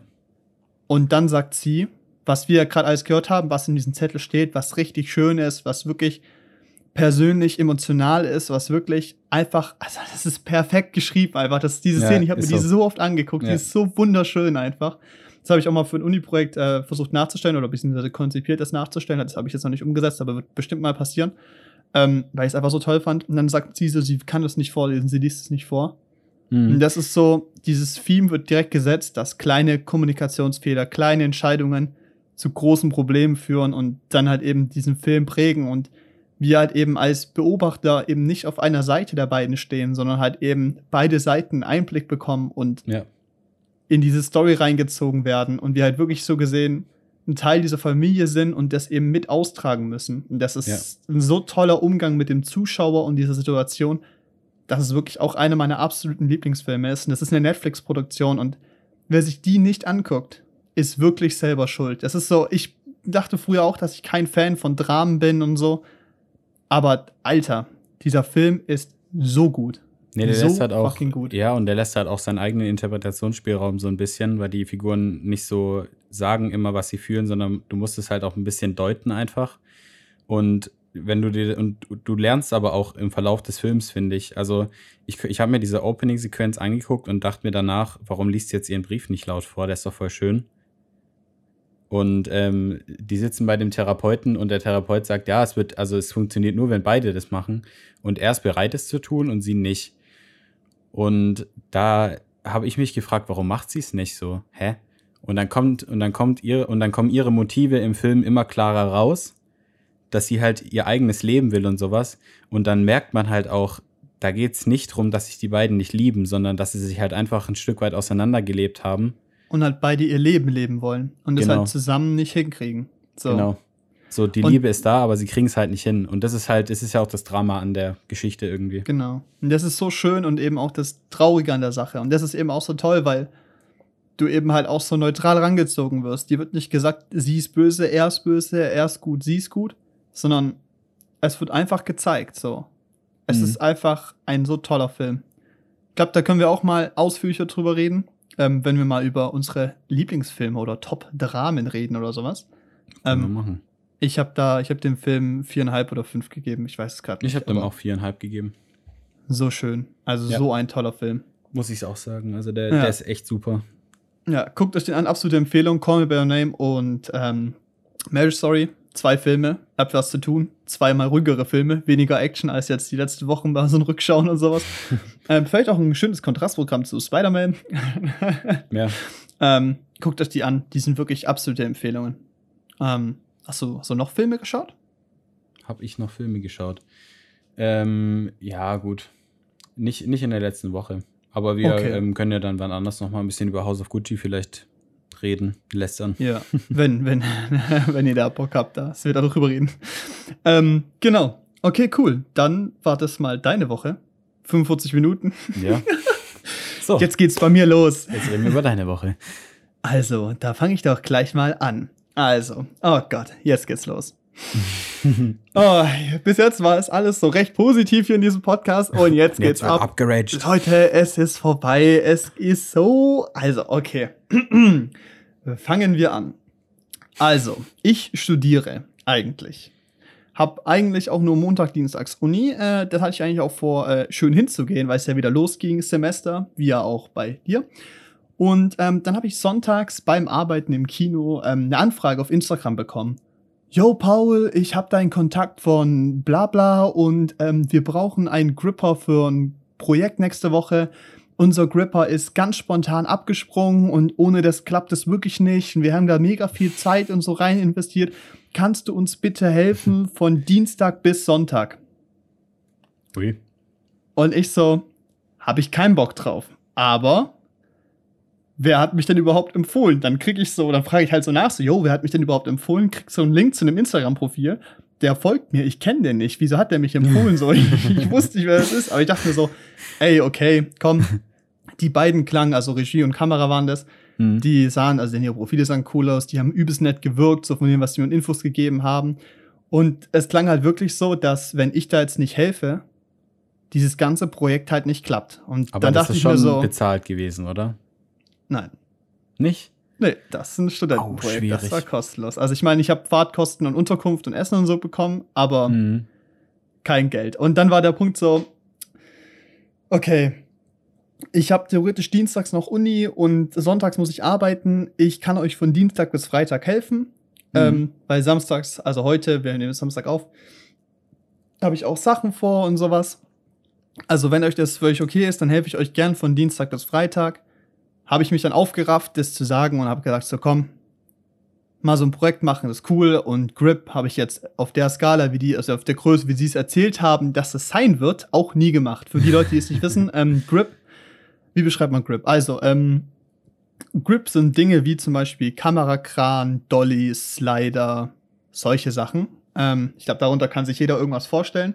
Da ist nämlich dieser Punkt, Team Kameradepartment ist ja Kamera, Funkschärfe, das ganze Kamerabildding. Und dann gibt's die Beleuchter, die eben Licht und Scheinwerfer und Diffusoren und sowas bauen und sowas. Und als Grip machst du eben solche Dinge wie zum Beispiel Rigs basteln oder halt eben Slider bauen, Kran oder dann eben auch solche Sachen, wie dass Sachen an der Decke montiert werden können. Also du Mhm. baust halt, ich, ja, ich glaube, das ist eine gute Erklärung. So Technik du, am du, Set. Genau, du baust halt diese Brücke zwischen, ähm, du hilfst Licht und Kamera, irgendwie die Sachen umzusetzen, die die sich überlegt haben. Okay. Basically. Und das war halt in dem Fall dieses, ey, wir haben mega viel im Wald mit, dem Dolly, also auf Schienen. Und äh, Kranshots, also mit einem mit einem Kamerakran. Ich dachte so, hey, cool, komm, mach mal. Und da kann ich auch verstehen, weil wenn da niemand ist, der das nicht kann, Mhm. dann funktioniert das auch nicht. Zumindest nicht an einem, ein- in dem Zeitpensum, wie es eigentlich geplant ist. Ja. Ich, äh, so nett wie ich bin, habe dann zugesagt und ähm, bin dienstags da anmarschiert, hingefahren. Das war äh, so anderthalb Stunden weg von hier. Eine Stunde 20, sowas. Ähm, bin da angekommen. Wir haben einfach in einem, in einem Schloss genächtigt. Echt einfach jetzt? in einem Schloss, ja. Okay. ja. Weird Flex, ne? Krass. ähm, wir kamen an, haben direkt erstmal einen Corona-Test gemacht. So, ich denk so, okay, alles gut, alles gut. Dann gucke ich so in die Runde, denke mir so, ja, die sind schon alle sehr jung, aber ja, gut, heißt ja nichts, ist ja ein Abschlussprojekt, sind ja, ist ja auch eine Studentenproduktion. Ähm, und dann kam der erste Punkt, dann hat sich rausgestellt, ähm, Studentenproduktion heißt scheinbar äh, drittes Semester bei denen. Ui. Das war von den 20 Leuten am Set, von der Hälfte der Leute gefühlt ihr erstes Mal am Set. Okay. Und das, ja, das hat man gemerkt. Ähm, Yeah. Genau, wir kamen, wurden dann auf die Zimmer verteilt. Ähm, ich war in einem Zimmer mit dem Beleuchter und dem Best Boy. Der Best Boy ist der, also der Oberbeleuchter und der Best Boy. Best Boy hilft dem Oberbeleuchter. Man könnte auch einfach Beleuchter dazu sagen. Also mit den beiden war ich im Team und hatte Ja. ich als Grip und wir waren so die einzigen, die so niemanden kannten. Und wir saßen so da und haben uns gedacht, so, was, was machen wir hier? Was geht hier ab so? Weil es da schon angefangen hat mit dem Chaos. Wir waren Dienstag nur zum Preppen da und äh, sind dann so gesehen zur Location gegangen mit dem Equipmentlager, haben unser Equipment halt angeschaut, untersucht Mhm. und so, dann festgestellt, dass Dinge fehlen. Cool. Das heißt, gewisse Dinge einfach nicht gemacht werden können. Dachten wir, okay, gut, dann halt nicht, dann planen wir das halt um oder sowas. Mhm. Äh, aber an sich war dieser Vorbereitungstag ganz entspannt. Und am Mittwoch ging es dann los mit dem ersten Drehtag. Und ähm, ja, wir sind um 5 Uhr aufgestanden. Okay. Früh. Das war nicht so Klingt geil. schon heftig. Und haben im Wald gedreht. Das heißt, wir haben so 5 Uhr aufgestanden, dann so bis Mhm. äh, 6. Ah, nee, Quatsch. Nee, 6 Uhr aufgestanden. Also kurz vor 6 aufgestanden, 6 Uhr gefrühstückt, waren am 7 am Set. Und da beginnt der erste Punkt. Mhm. Wir kommen am Set an, pünktlich zur Call-Time. Du kriegst eine Disposition, da steht drauf, wann du wo sein musst. Wir tauchen da auf. Und wir waren die Einzigen, die da waren. wir standen da mit unserem Ford Focus bei minus 4 Grad und niemand war da. Es, wir standen in diesem schon random Wald entspannt und den Wald niemand beleuchten. war da. Ja. Ja, dann haben wir da so eine Viertelstunde gewartet, bis dann irgendwann mal irgendjemand kam. Dann haben wir noch mal eine Viertelstunde gewartet, bis dann der Lichtsprinter kam, also mit unserem Equipment. Mhm. Und ja, haben dann angefangen aufzubauen. Und das Ding war, da war es halt dann so, keine Ahnung, 7.30 Uhr. 8 Uhr hieß es Drehbeginn. Die Sonne geht aber auch erst um 8 Uhr auf. Du kannst aber ohne Sonne jetzt schlecht drehen. Also beziehungsweise nicht bei dem Equipment, das wir halt da hatten oder bei der Skalierung von, von Größe. Mhm. Ähm, egal, wir haben halt gesagt, so komm, wir bauen halt auf, haben unser Zeug aufgebaut und dann zum Drehbeginn waren die einzigen, die fertig waren, drehbereit waren, wir. Cool. Nur das Lichtteam. Oh Mann. Kamera, Regie, Profis arbeiten. Schauspieler, niemand.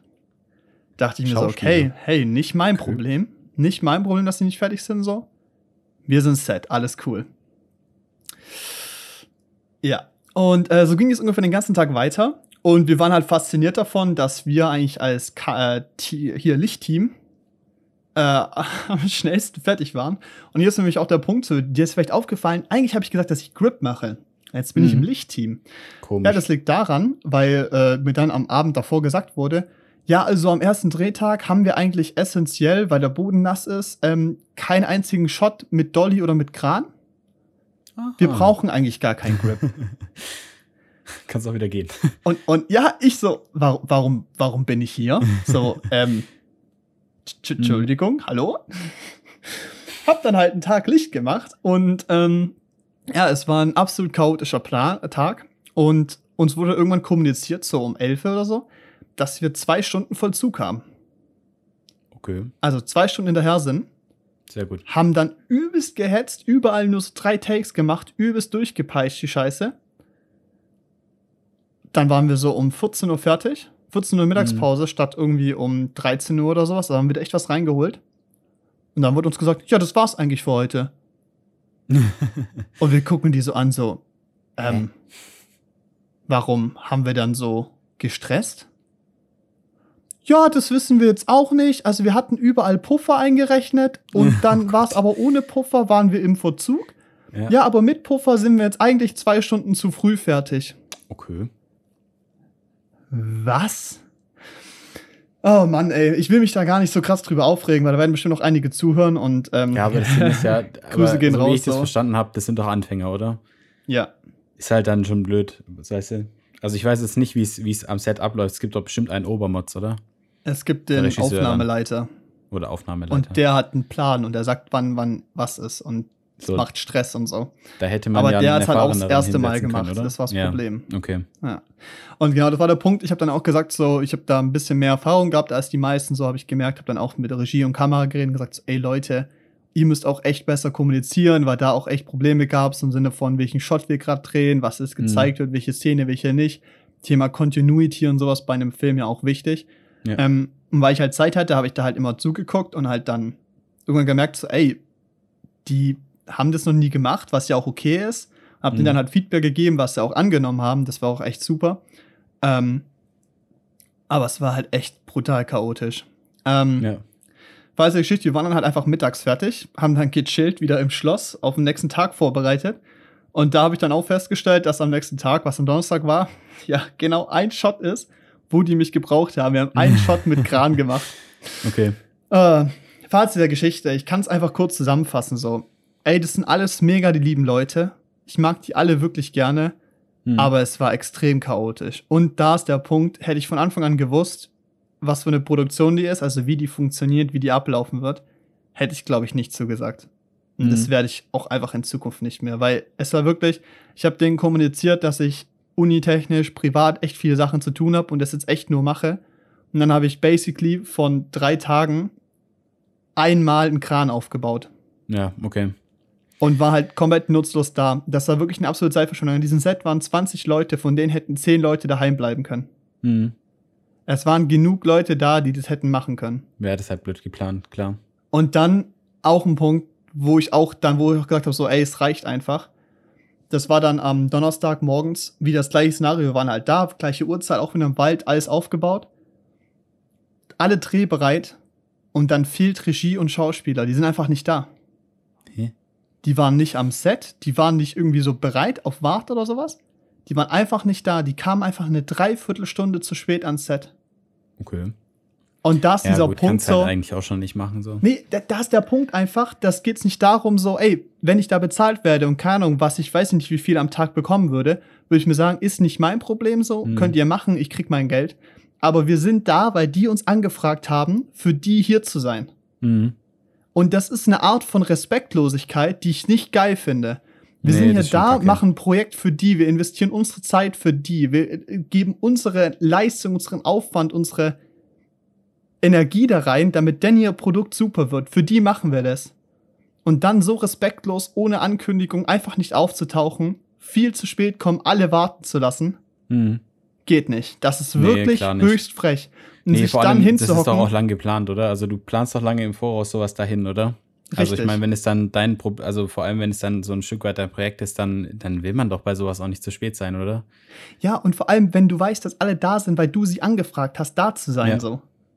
Und wenn du den Klar. Plan machst von der Disposition und sagst, hier ist Calltime, hier hast du da und da da zu sein und dann selber nicht aufzutauchen ohne Begründung. Ja, das ist halt schon scheiße. Ja, das habe ich mich auch wirklich verarscht gefühlt. Und dann, dann. nee, und dann auch die Situation so, kommen sie halt her, ähm, le hocken, le also machen sich auf die Szene bereit. Wir sind schon wieder im Verzug, so alle wieder so leicht gestresst und dann, Mhm. ja, lass mal drüber reden, was wir für Emotionen darstellen. Alter, du kommst zu spät, ihr kommt zu spät und ihr wisst nicht, was ihr jetzt tun sollt, so. Ja. Ey, das ist so ein Teil Anfängerfehler, das kann ich auf eine gewisse Art äh, verzeihen, aber es ist so, die Summe an Dingen ist das Problem, weißt du? Ja. So die Summe an, an so Fehlern ist das Problem. Oder dann Ja, auch klar. eben das Fehlen an Entschuldigung dafür. Weißt du, wenn du sagst so, yo, sorry, wir haben da echt verkackt, so, wir hätten das besser machen sollen, wir hätten pünktlich sein, so, so irgendwas, so, ey, gib doch irgendwas zurück, gib doch wenigstens zu, dass du was falsch gemacht hast. Das hat mich sehr Ja, gestört. das Das, halt fand ich wirklich, Ja, das ist schon Schade. schade. dann. Ja, klar. Vor allem, also ich meine, du hast ja gesagt, so, wenn man seine Zeit da rein investiert und du machst es ja freiwillig. Also, wenn Ja. ich jetzt gesagt, du kriegst Geld dafür, dann hätte ich an deiner Stelle einfach drauf geschissen, gesagt, mir doch egal. So, ich werde Ja, hier gerade für nichts bezahlt. so wenig wie ich da gearbeitet habe, wäre ich da sehr glücklich gewesen. Ja, klar, aber wenn du halt, wenn du, also wenn du das jetzt freiwillig machst, nur um denen zu helfen, so, und die kommen dann zu spät und das ist so komplett chaotisch, obwohl die halt am Anfang suggeriert haben, dass du essentiell wichtig bist, obwohl du halt nur einen Tag effektiv gearbeitet hast, so wie ich es verstanden habe, Ja. ist es dann halt, ähm, ja, kann ich verstehen, dass du da ein bisschen frustriert bist.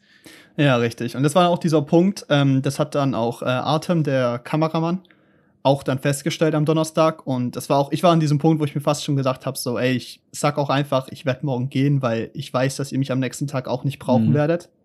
Ja. Einmal so gesehen am Donnerstagabend gehen, beziehungsweise Freitagmorgen statt halt erst Freitagabend. Ja. Und dann kam auch äh, Artem auf mich zu am Donnerstagabend und hat auch gemeint, so, ey, mir wurde auch gesagt, so, yo, die Hälfte steht nur rum, hat nichts zu tun, so, das tut ihm echt leid. Hat auch mit mir nochmal geredet, da auch nochmal sehr, also wirklich Props. Der Junge hat wirklich Feedback angenommen. Der hat Ja. einem zugehört und hat auch wirklich reflektiert und versucht, daraus was zu lernen. Das hat er wirklich, also das ist auch ein Feedback anzunehmen, ist nicht immer einfach, vor allem wenn es auch negatives Feedback ist Ja, oder auch hartes und vor allem auch direktes Feedback. Also ich halte mich da auch meistens nicht zurück, wenn mich jemand wirklich fragt, was ich davon halte und was ich sagen soll, dann gebe ich denen auch Feedback, weil ich finde auch Mhm. so eine offene und ehrliche Kultur ist da auch sehr wichtig, um da eben dran zu wachsen. Und da hat er echt sehr Ja, gut vor allem, was halt das umgegangen. Produkt auch gut wird, ne? Genau, richtig. Oder halt man auch einfach besser wird, weil es ist ein Studentenprojekt, die wollen da lernen.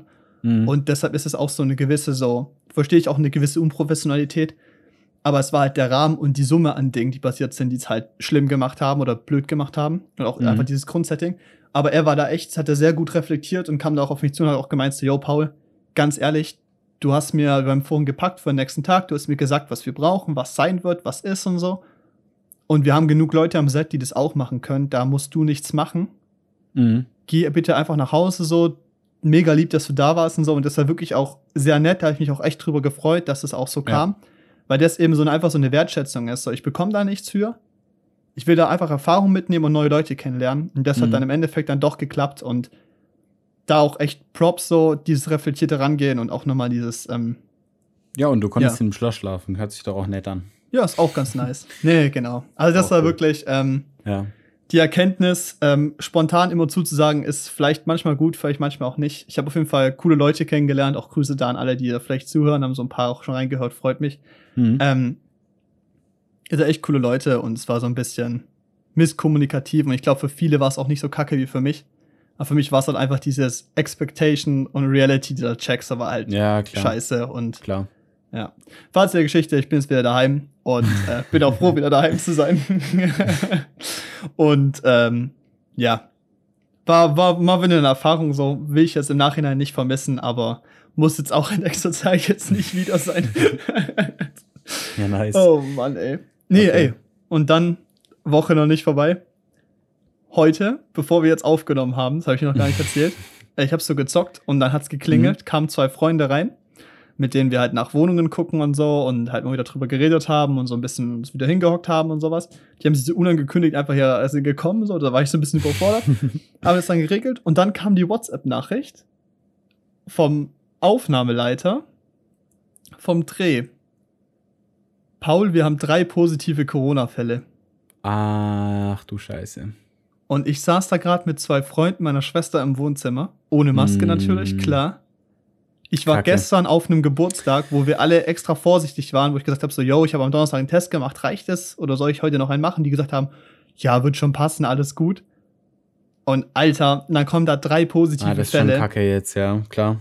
Holy shit, ich bin direkt denen gesagt, so, yo, wir ziehen jetzt alle Maske an. Und wir gehen jetzt direkt einen Test machen, also ich. Und hab den dann Ja. machen lassen und ey, ich habe da echt 15 Minuten warten müssen. Das Aber war warst du PCR oder. Schnelltest? Schnelltest. Ach so, okay. Aber es, wir haben die Woche drei Schnelltests gemacht, so. Mhm.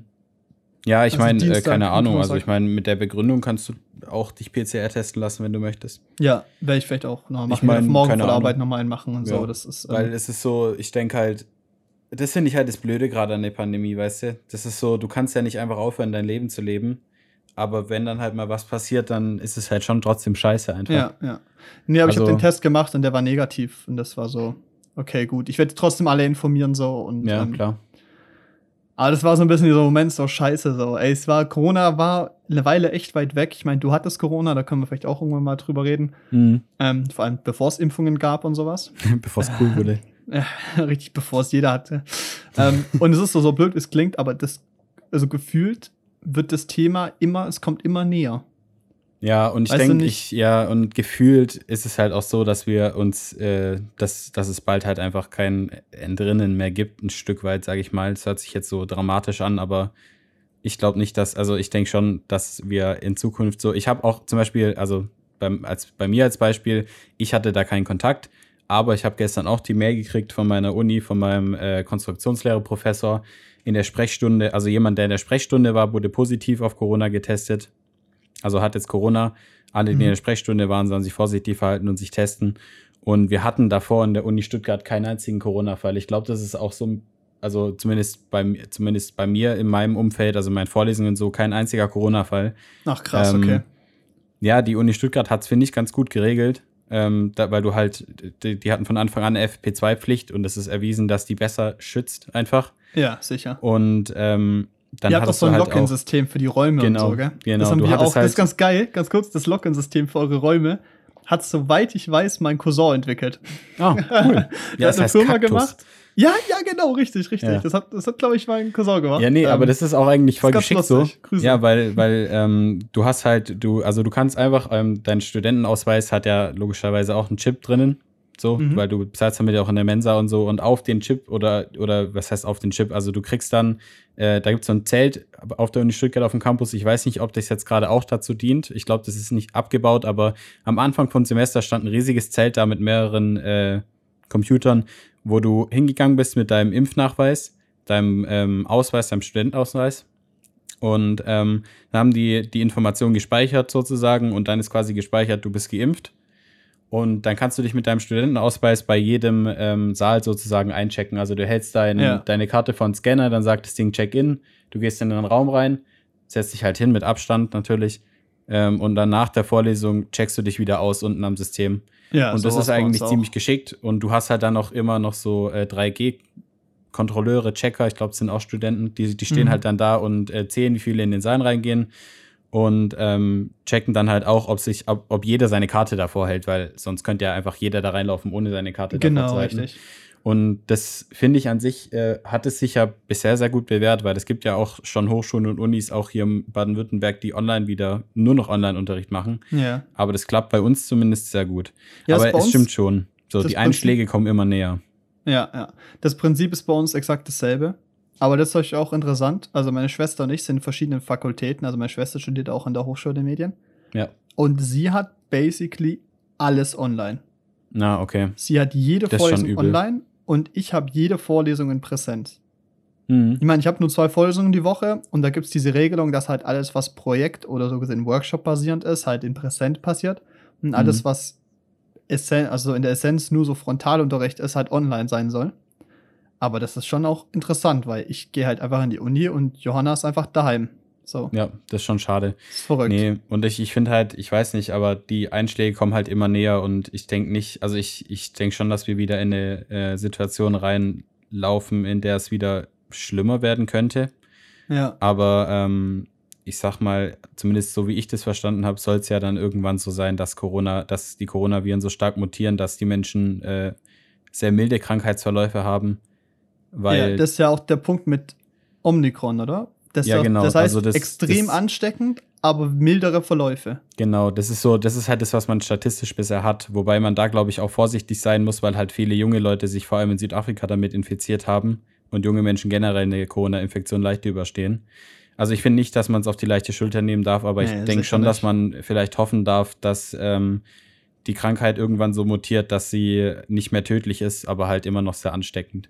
Ich ja. denke mal, darauf wird es rauslaufen, weil man sieht in Deutschland, wie viele Menschen nicht bereit sind, sich impfen zu lassen, aus welchen Gründen auch immer. Und äh, man sieht halt aber auch, dass gerade in dritte Welt, äh, in der dritten Welt sich viele Menschen nicht impfen lassen können, so einfach weil es ja. keinen Impfstoff gibt. Und ähm, dass gerade in solchen Ländern dann auch der Virus einfach fröhlich weiter mutiert und dann schwappt es natürlich auch zu uns immer wieder rüber. Genau. Und also im Prinzip fällt uns das da ein bisschen auf die Füße, sage ich mal. Das ist dieser Todeskreislauf. Das ist ganz interessant. Da ja. hat mir meine Mutter ein Buch die Woche geschenkt. Da hatte ich beim Dreh auch recht viel Zeit, das zu lesen. Ähm, das von von, vom ARDs Lieblingsphilosophen Richard David Brecht. Mhm. Äh, das heißt, äh, von der Pflicht. Und da geht es eben genau um dieses Thema. Was ist die Pflicht und die Verantwortung der Menschen, beziehungsweise auch vom Staat in Bezug auf diese Corona-Politik? Und das ist interessant, weil es wurde zu einer Zeit geschrieben, wo es eben den Impfstoff noch nicht gab, beziehungsweise ja. gerade die Zulassung lief. Ja. Und es ist so ein geiles Porträt von dem Verhalten der Menschen, dem Umgang mit Fakten, der, da geht es auch einen Großteil um Netz-Digitalkompetenzen und sowas. Ja, und das klar. ist extrem interessant, weil da geht es eben genau um diese Aspekte von die Privilegien, die wir haben und wann wir uns impfen lassen, wer sich impfen lässt und wer halt auch eben nicht. Und das mhm. ist eigentlich äh, ziemlich interessant. Also bis jetzt kann ich es empfehlen. Äh, hat einen geilen Humor eigentlich und hat so ein paar ähm, hat so, es ist sehr, es ist sehr geil. Da gab es auch so einen Punkt mit ähm, Verschwörungstheorien und sowas äh, und dem Umgang mit der Moral. Und einfach so ein geiler Satz hier. Die Baumarktmoral und Do-it-yourself-Weltanschauung. das fand ich so geil, Alter. das habe ich so ja, das gefühlt, geil. ey. Ah, genau. Und dann so eben auch dieser Umgang von, das ist mein, mein Belief, das ist meine Meinung. Und ja. dann halt eben auch dieser Satz einfach, my belief ist ebenso individuell wie my Müsli.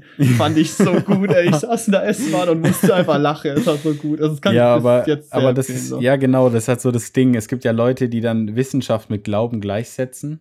Richtig. Aber das ist halt, das ist halt so dieser, das ist halt dieser Grundfehler. Eine Wissenschaft ist halt was ähm, Messbares, was äh, also es ist halt empiristisch sozusagen. Und ich finde, äh, dass viele Leute sich vielleicht auch einfach, vielleicht auch einfach skeptisch sind, weil sie es nicht verstehen, wie Wissenschaft arbeitet.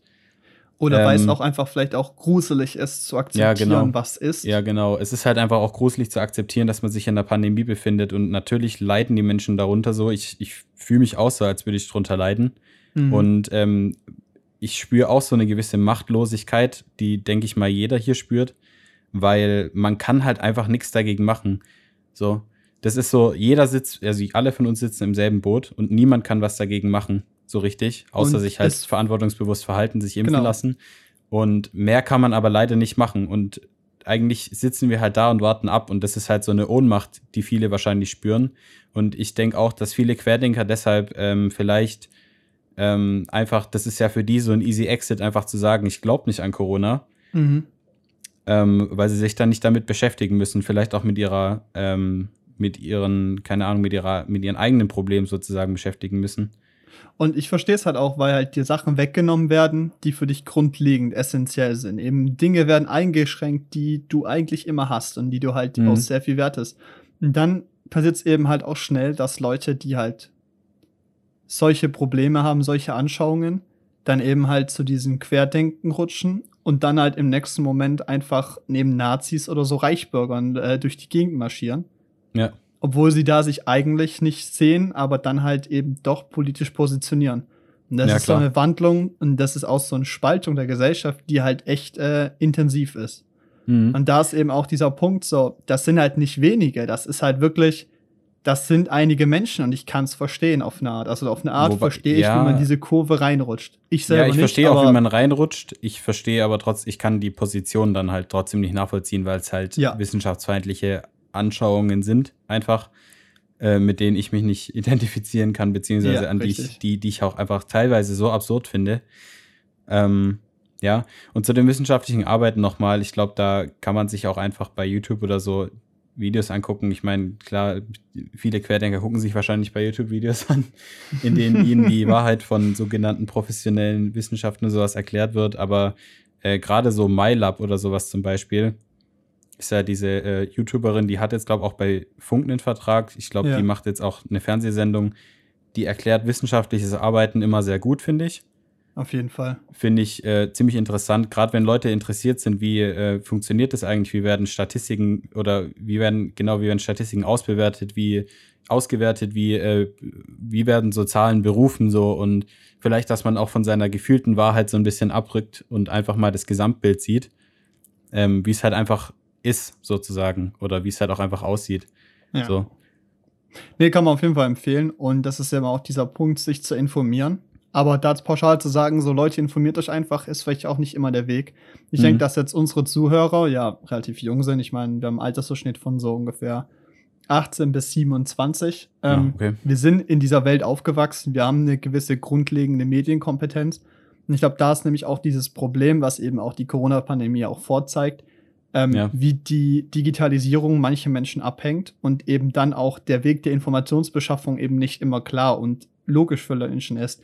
Eben mhm. halt diese Kompetenz zu besitzen, zu differenzieren, was eine Meinung ist, was ein Fakt ist und was eine Information ist, die ich jetzt so gesehen ähm, glauben kann. Eben halt dieses ja. ganze Thema Fake News, Informationsveränderung, Manipulation und sowas im digitalen Raum ist halt einfacher und vor allem dann einfacher, wenn eben halt diese Medienkompetenz eben nicht da ist. Ja, und das Ding ist, äh, es geht ja nicht nur ums, äh, nicht nur ums Internet oder um jetzt digitale Medien, wo auch bei, ähm, also wo dann vielleicht alte oder ähm, vielleicht die ältere Generation nicht so einen Zugang haben oder es halt einfach äh, sich bisher noch nicht so damit beschäftigt haben und dann vielleicht nicht so gut filtern können. Es geht aber, finde ich, auch um Printmedien, also vor allem die Bildzeitung zum Beispiel wenn du halt, weil ich meine, Corona ist ja so ein, ist ja so ein krasses Thema, das in jedem seinem Kopf, also in mhm. jedermanns Kopf momentan ist. Klar schreibt die Bildzeitung darüber Artikel und diese Überschriften sind halt teilweise so reißerisch geschrieben, die sind auch teilweise einfach nicht wahr. Und ähm, du kannst dich halt, also eigentlich kannst du die Bildzeitung nicht lesen. So, also eigentlich kannst du das Ding reinigen Gewissens nicht lesen. So, die Bildzeitung zerstört halt Menschenleben und die und die feuert halt so Sachen wie Querdenken übelst an mit ihren Überschriften. Ich finde das echt krass, was die teilweise für reißerische Überschriften haben. wo sie dann irgendwie behaupten, dass äh, Virologen zum Beispiel nicht derselben Meinung sind wie Drosten oder sowas und dann da Mhm. Sachen aus dem Kontext ziehen, also Aussagen aus dem Kontext ziehen. Ähm, deshalb kriegt die Bild-Zeitung ja auch vom Deutschen Presserat regelmäßig Verwarnungen und Rügen, sozusagen. Ja. Ähm, aber die dürfen ja weiter publizieren und das finde ich halt schon Das krass, was da teilweise. Der hat genau, das ist halt die Problematik. Und die Bild-Zeitung liegt halt nun mal bei jedem Bäcker oder in jedem Kiosk vorne dran. So. Und wird halt Viele Leute gekauft. kaufen sich das Ding auch einfach aus Tradition. Die holen sich halt so eine Bild, wenn sie Brötchen holen gehen morgens, lesen und das weil sie es halt verkauft. Es ist halt auch Ja. einfach gut gemacht. So, es ist halt Clickbait des analogen äh, Papiers. So, es ist halt einfach Genau. Zeitungsclickbait. Das funktioniert. Logischerweise kaufen das Leute, wenn du da eben leicht zugänglich bist oder vielleicht einfach blöd gesagt einfach nicht schlau genug bist, um das zu verstehen. Dann ist es halt so einfach, da reinzurutschen und manipuliert zu werden. Und das Ja. ist eben auch dieses Grundproblem. Oder was ich auch interessant finde, ist dieser Umgang mit radikalen Aussagen, radikalen Menschen in dieser Pandemie. Wenn wir uns angucken, hier Demonstrationen gegen Stuttgart 21, werden Ja. Wasserwerfer eingesetzt, werden Ausgangssperren verhängt, solche Dinge passieren. Und dann haben wir eine Corona-Pandemie, die nicht nur eine Stadt und einen Bahnhof betrifft, sondern einfach ein ganzes Land beziehungsweise die ganze Welt. Und da dürfen die Leute frei rumlaufen, dürfen weiter demonstrieren. Da wurde bis jetzt einmal ein Wasserwerfer eingesetzt. Mhm. Und die werden, denen wird so der Freiraum gelassen, das einfach zu machen. Und die sich währenddessen gleichzeitig darüber beschweren, dass sie keine Rechte mehr haben, dass ihre Freiheiten eingeschränkt werden und dürfen da frei rumlaufen und demonstrieren. Ja, und das so. finde ich also, auch, da habe ich auch wirklich ein Problem und da verstehe ich auch, dass immer mehr Leute, die sich eben da halt auch mitmachen, wie halt auch wir, wir, klar, wir finden es auch nicht geil, dass wir daheim bleiben müssen, aber wir halten uns dran, weil das das Sinnvollste ist, in der Gemeinschaft daheim zu bleiben, um eben diesen Virus zu bekämpfen. ja. Wir lassen uns impfen, weil es der sinnvollste Weg ist, uns zu schützen und andere auch. Aber selbst ich fange da manchmal an und denke mir so, Alter, die dürfen machen, was sie wollen ja. und ich benehme mich in Anführungszeichen gut, halte mich dran und werde dafür indirekt bestraft, halt weil die da unfair, ja. rummarschieren und halt Sachen machen. ja, da und sich halt auch einfach anstecken. Ja, ge- genau. Und das ist so, es ist so diese, diese Solidarität ist so ein ganz sensibles Ding, was ganz schnell schief gehen kann. Und da finde Mhm. ich auch so, da kannst du es natürlich pauschal sagen, auch so, so gut, auch einfach das zu sagen, als jemand, der nicht in der Politik ist, zu sagen, ja, geht da härter vor oder macht das Ja, anders klar. und sowas. Aber ich verstehe da auch, dass nämlich auch Menschen, die keine Querdenker sind, Menschen, die auch geimpft sind, trotzdem immer kritischer werden und immer sich mehr drüber beschweren und immer genervter davon sind. Eben einfach wegen der Zeit, wie lange das geht, mit dem Umgang mit Menschen, die so gesehen diesen Fortschritt im Sinne von zurück zum normalen Leben gehen, verhindern. Und äh, ja, das ist einfach wirklich eine heikle Situation. Da kann echt viel schiefgehen. Ich glaube, das sind halt gewisse Lücken in der Gesellschaft, die gerade einfach immer größer werden und ich glaube, die auch nicht so schnell wieder äh, zusammenheilen werden, im Anführungszeichen. Ja, klar. Ich habe da auch, ich habe da eigentlich, also, was ich noch sagen wollte, also, ähm, ich finde, dass Impfgegner, also, ich meine, die Gruppe an Impfgegnern, so rein zahlenmäßig betrachtet, sind die eigentlich, also, es sind nicht wenige, aber es sind auch nicht besonders viele, wenn man es in Bezug auf die gesamte Gesellschaft sieht. Ja, richtig. Es ist eine Randgruppe. Und ich finde, äh, das ist generell auch ein Problem. Also klar müssen Medien darüber berichten, aber ähm, ähm, wenn man sich jetzt mal das nur anguckt, so allein Berichterstattung, ist es gefühlt, also ich habe jetzt keine Zahlen, aber es ist gefühlt so, dass ähm, viel, viel über Impfgegner berichtet wird über, und über Sachen, die die sagen.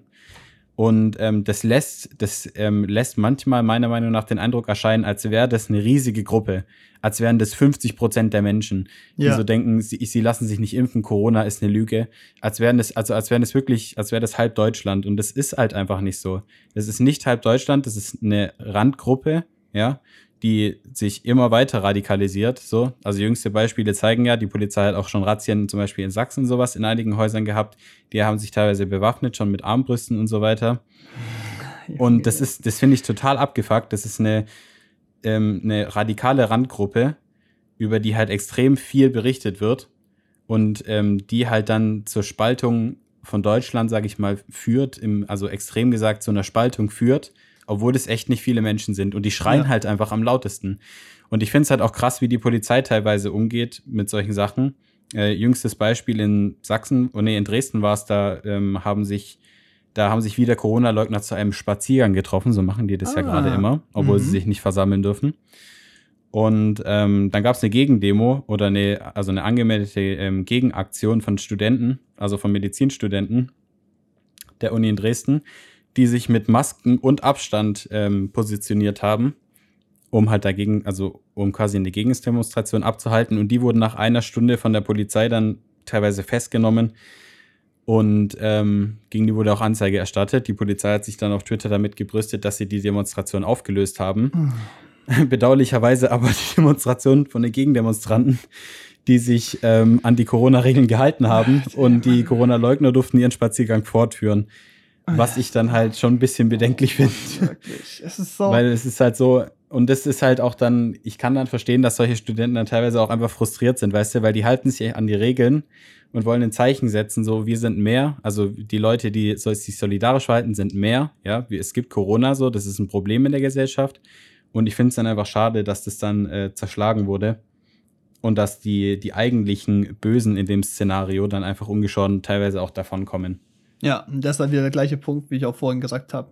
Eben dieser Umgang mit solchen Leuten, mit diesen Gruppen, mit diesen Handgruppen und wie, auch, wie du es ja auch gesagt hast, eben diese falsche Darstellung von den Machtverhältnissen, also im Sinne von die Wahrnehmung von wie viele das sind zu wie viele es wirklich sind, ist halt einfach verschoben. Das ja. ist wirklich äh, Katastrophe. Und das siehst du ja auch aus Social Media, also wie die teilweise voll spammen unter äh, der Heute-Show zum Beispiel oder generell halt unter Staatsmedien, also unter ähm, unter der Tagesschau, ja. also öffentlich-rechtlichen, ja, also unter den öffentlich-rechtlichen, wenn du dir das anschaust, äh, gut, Staatsmedien war vollkommen der falsche Begriff. Nee, äh, also, äh, also die bezeichnen das als Staatsmedien, das sind die öffentlich-rechtlichen, ja. die ähm, möglichst neutral berichten, was ich mhm. auch sehr gut finde, wo du dir dann unten drunter teilweise echt Kommentare durchlesen musst, wo es mir schlecht wird. Und äh, die werden ja dann auch teilweise echt hochgeliked und dann, und das lässt ja das dann auch im Social Media noch mehr so erscheinen, als wäre das wirklich eine riesige Gruppe, die ähm, irgendwie wissenschaftlich, also angeblich wissenschaftlich fundiert belegen kann, dass die Impfung nicht gut ist für einen. Beziehungsweise, dass Corona entweder nicht so schlimm ist oder es überhaupt nicht existiert. Ja, und das ist halt wirklich, ja, es ist einfach schade, weil es halt einfach für die lautesten sind und am meisten Aufmerksamkeit bekommen. Ja. Ey, wirklich, es ist ja, nee, es kotzt mich an, aber ich habe auch ehrlich gesagt mich einfach in letzter Zeit damit abgefunden, okay, gerade wird es wieder präsenter, weil es eben halt auch so gesehen näher wird und ich jetzt vorhin halt einen Test gemacht habe, der ja zum Glück negativ war und so, aber halt eben, das kommt immer näher und es wird wieder präsenter, weil ich habe es echt eine Weile versucht, äh, im Endeffekt zu ignorieren. Ich habe mir einfach die offiziellen Meldungen angeguckt, so neue Regeln und sowas und habe mich dran gehalten, aber mir eigentlich so gesagt, so ich lasse dieses Virus nicht mein Leben diktieren, so ich gehe nicht hin, schaue jeden Tag Statistiken an, schaue jeden Tag Zahlen an weil es mir einfach auch nichts bringt. So, ich tue das Nötigste, das, das, das was ich kann und versuche mich da am vernünftigsten und am solidarischsten zu verhalten mhm. und versuche dann mein Leben weiterzuleben, weil ich glaube, das hilft auch einfach dem eigenen Kopf nicht, wenn man jeden Tag sich drüber informiert, jeden Tag Nachrichten liest und, und jeden Tag sich so gesehen da verrückt so. macht. Ja. ja.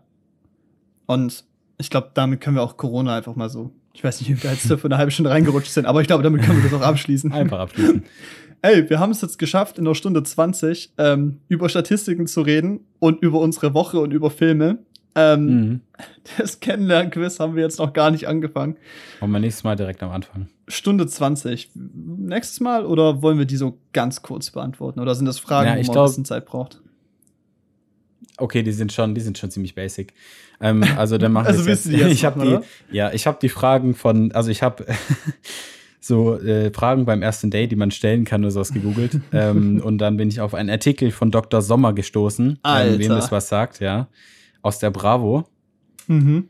Also, das ist so, also ganz kurz, also, na, wobei ich erkläre das nicht. Ich bin mir ziemlich sicher, dass jeder weiß, was Dr. Sommer ist. Ja, das müssen wir, glaube ich, nicht erklären.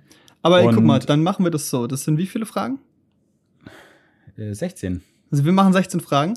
Wir beantworten die jeweils richtig schnell, okay? Du stellst die, ich beantworte die, du beantwortest die. Wir machen da jetzt so einen Kennenlernen-Speedrun, okay? Oh, okay. Also ich bin schlecht in sowas. Wir probieren es mal, okay? Wir probieren's. Wir Let's probieren's. go. Wir überziehen also, halt ein also, bisschen wie jedes erste Mal. Erste Frage. Mit wem würdest du gern einen Tag das Leben tauschen? okay, das reicht nicht einfach.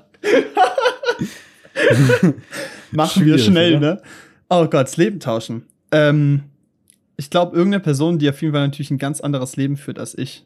Ja. Äh, ich weiß nicht, sowas wie. Nee, Tarantino ist ein bisschen weird. So. Der, der findet Füße, glaube ich, ein bisschen so cool. Ja. Weiß nicht, so, sowas wie. Ähm okay, warte kurz. Habe ich auch den seine Skills und so? Ja, ja. Einfach, einfach mit der. Ja, wobei. Nee, nee. sagen wir mal, du hast die Skills und so auch. Okay, okay. Ähm, vielleicht sowas wie Leonardo DiCaprio? Okay. Bill Gates oder äh, irgendwie so ein drei Michelin-Star-Chef. Ja, Sowas also für mich, vielleicht. ja, so Koch, okay. Also für mich wäre das, ähm, glaube ich, irgendwie so ein Künstler.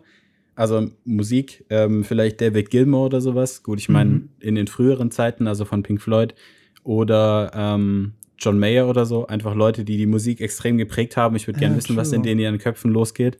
Also so, so umherschwebt, so Ah, wie, die, fuck, wie diese. Menschen den Tag verbringen, würde mich übelst interessieren. Oh shit, das ist gut. Oh, ich will da mehr drüber reden. Okay, ja. Mhm, ja. Und äh, nächste Frage.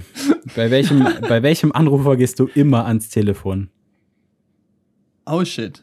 Ähm, Oder rufst Es- zurück, wenn dein Telefon da stumm war. also, das ist der Punkt so. Also, es gibt niemand, wo ich immer, immer rangehe, weil es gibt immer einen Grund, nicht dran zu gehen. Also, keine Ahnung, wenn ich gerade telefoniere, also, wenn ich telefoniere, gehe ich nicht ans Telefon. Ja, okay, Hm. Leute.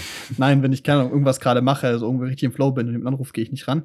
Mhm. Ähm, aber ich meine, so ganz normal Vater, Mutter, da schreibe ich immer zurück. Genauso auch wie Ja. Geschwister, Mhm. Oma. Mhm.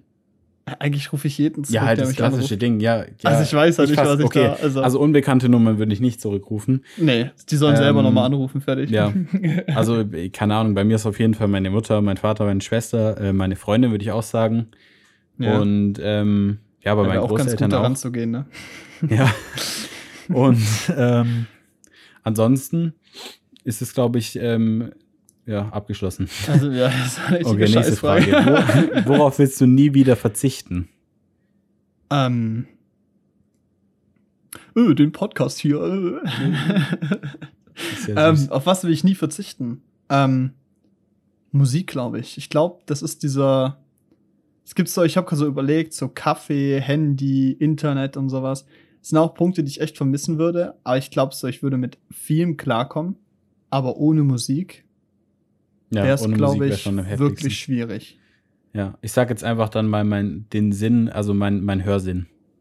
Auf den würde ich nie wieder verzichten. Auch wenn ich den noch nie verloren aber, hatte. Aber, aber Essen, Essen ist auch gut. Also Wobei, ist so ja, eine Frage. nee, so, okay, ey, okay, warte mal. Das könnte ich Okay. vielleicht sogar beziehen. Äh, auf meinen Geschmackssinn möchte ich nie wieder verzichten. Ähm, das beziehe ich einfach auf meine Corona-Erkrankung, weil ich Oh, nichts ja. mehr geschmeckt habe und das hat bei mir auch ein Dreivierteljahr angehalten. Und äh, das ist schon, das ist schon nicht geil. Vor allem, wenn du dann Sachen anders schmeckst, als du sie schon so deine 18 Jahre, die du lebst, in Erinnerung hast. Und das ist schon kacke. Also ich Ja. würde nie, ich glaube, ich, dann nehme ich meinen Geschmackssinn so. Darauf Aber ist auch so, die. Frage ist auch so wieder so undefiniert klar Ja, geschrieben. aber es so. ist halt, Ja, es ist halt so die Bravo. Stell dir mal vor, so, du bist so beim, bei deinem ersten Date, irgendwie so ein 14-jähriger Stöpsel oder so. richtig Hast du einen Zettel mit so Fragen, so auf dein, du hast auf deine Hand so Fragen geschrieben. Was Hm. willst du niemals verzichten? Oh, was würdest du nie verzichten? Also ich auf, auf, äh, ja. Käsesoße. Ja, Keine Ahnung. auf Ähm, dich, lol. Okay. ähm, okay, das ist jetzt, das glaube ich cooler. Welcher Song Okay. ist der Soundtrack deines Lebens? Oh shit. Okay. Schwierig, ah, das oder? ist, ne, das ist auch Das eine ist ganz eine- andere Herangehensweise, weil Lieblingssong ist ja nicht Song meines Lebens. Das stimmt. Und auch zu definieren, dass es nur ein Lied ist, ist schwierig. Mhm. Aber natürlich ist es Call me by your name. call, me, call me maybe. Okay. Nein, ähm, kannst du das nicht das Meme? Egal, okay. Ja, ja. Das, äh, egal. Den habe ich gesehen, ja, ja. ich weiß nicht, ob es unsere Zuhörer gesehen haben. Okay, also egal. Nee, ähm, das ist schwierig. Also ich meine, einer meiner absoluten Lieblingssongs, die finde ich auch so auf eine Art auch passt so, ist Wish You Were Here von Mm. Pink Floyd. Ja. Das klingt jetzt so blöd, weil in dem Song geht es ja darum, dass sie sich wünschen würden, dass jemand da wäre so und es klingt so, in dem Mhm. Bezug ist es jetzt, also in der, wenn man weiß, wie dieser, wie dieses äh, Stück entstanden ist, weiß man, was dieses Zurückholen eigentlich bedeuten würde Ja. und wie das eigentlich nicht geht. Aber ich glaube, wenn man das einfach persönlich abstrahiert, ist es halt oft dieser Punkt von, ich wäre gern jetzt bei anderen Menschen oder ich hätte gern andere Menschen bei mir. Aber eben auch gleichzeitig ist dieser Song für mich diese Wertschätzung von diesen Menschen und von diesen Dingen, die man zusammen gemacht hat. Ja. Und das ist einfach einer der schönsten Lieder, die es in der Welt gibt. Ja, das stimmt. Und Ja, das ist jetzt Ich glaub, blöd, weil du den genommen hast. willst du den auch nehmen, oder was? Schwierig. Nee. Und gleichzeitig auch, jetzt nehme ich hier noch einen zweiten weg, okay? äh, Mhm. Time von Pink Floyd. okay. Ähm, Absolut nee, aber verständlich. ich glaube so, es ist schwierig, einen Track fürs Leben zu definieren, aber das sind zwei meiner absoluten Lieblingslieder. Und Ja. wir beide sind richtige Pink Floyd-Fanboys. Ähm, Ja. du kannst auch die gleichen nehmen, wie ist das Wurst, ey? Ja, ist Nein, nee, Wish Over Here. okay, also Wish Over Here wäre natürlich ganz weit oben auf meiner Liste. Mhm. Äh, muss ja auf jeden also es, es ist halt Pink Floyd so, es ist einfach geil. Ja, richtig. Ähm, für mein Leben so. Es ist ja, das ist schon schwierig, weil es dann, ja, du hast gesagt, wie du gesagt hast, es ist nicht der Lieblingssong. Ähm, vielleicht Crosby, Stills and Nash, irgendwie so Our House oder sowas. Mhm. Finde ich auch geil. Irgendwie. Weil das so, oh, nee, warte. Nee, ich glaube, ich habe, also, nee, das ist es, glaube ich, wirklich so. Für mein Leben würde ich sagen Heroes von David Bowie. Ach krass, okay. Den finde ich, Oh, okay, aber, oh, das, mhm, ja.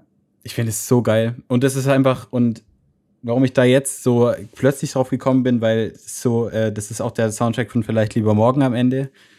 Mhm. Und das war für mich auch so ein Film, wo ich, ne, also den ich, den ich auch einfach lieb, den ich einfach genial finde. Und das ist so dieser Song am Ende und das ist so diese Freiheit und sowas. Und das ist einfach schon, so, das ist es einfach für mich. Also der Song ist, den, Geil. den finde ich richtig geil.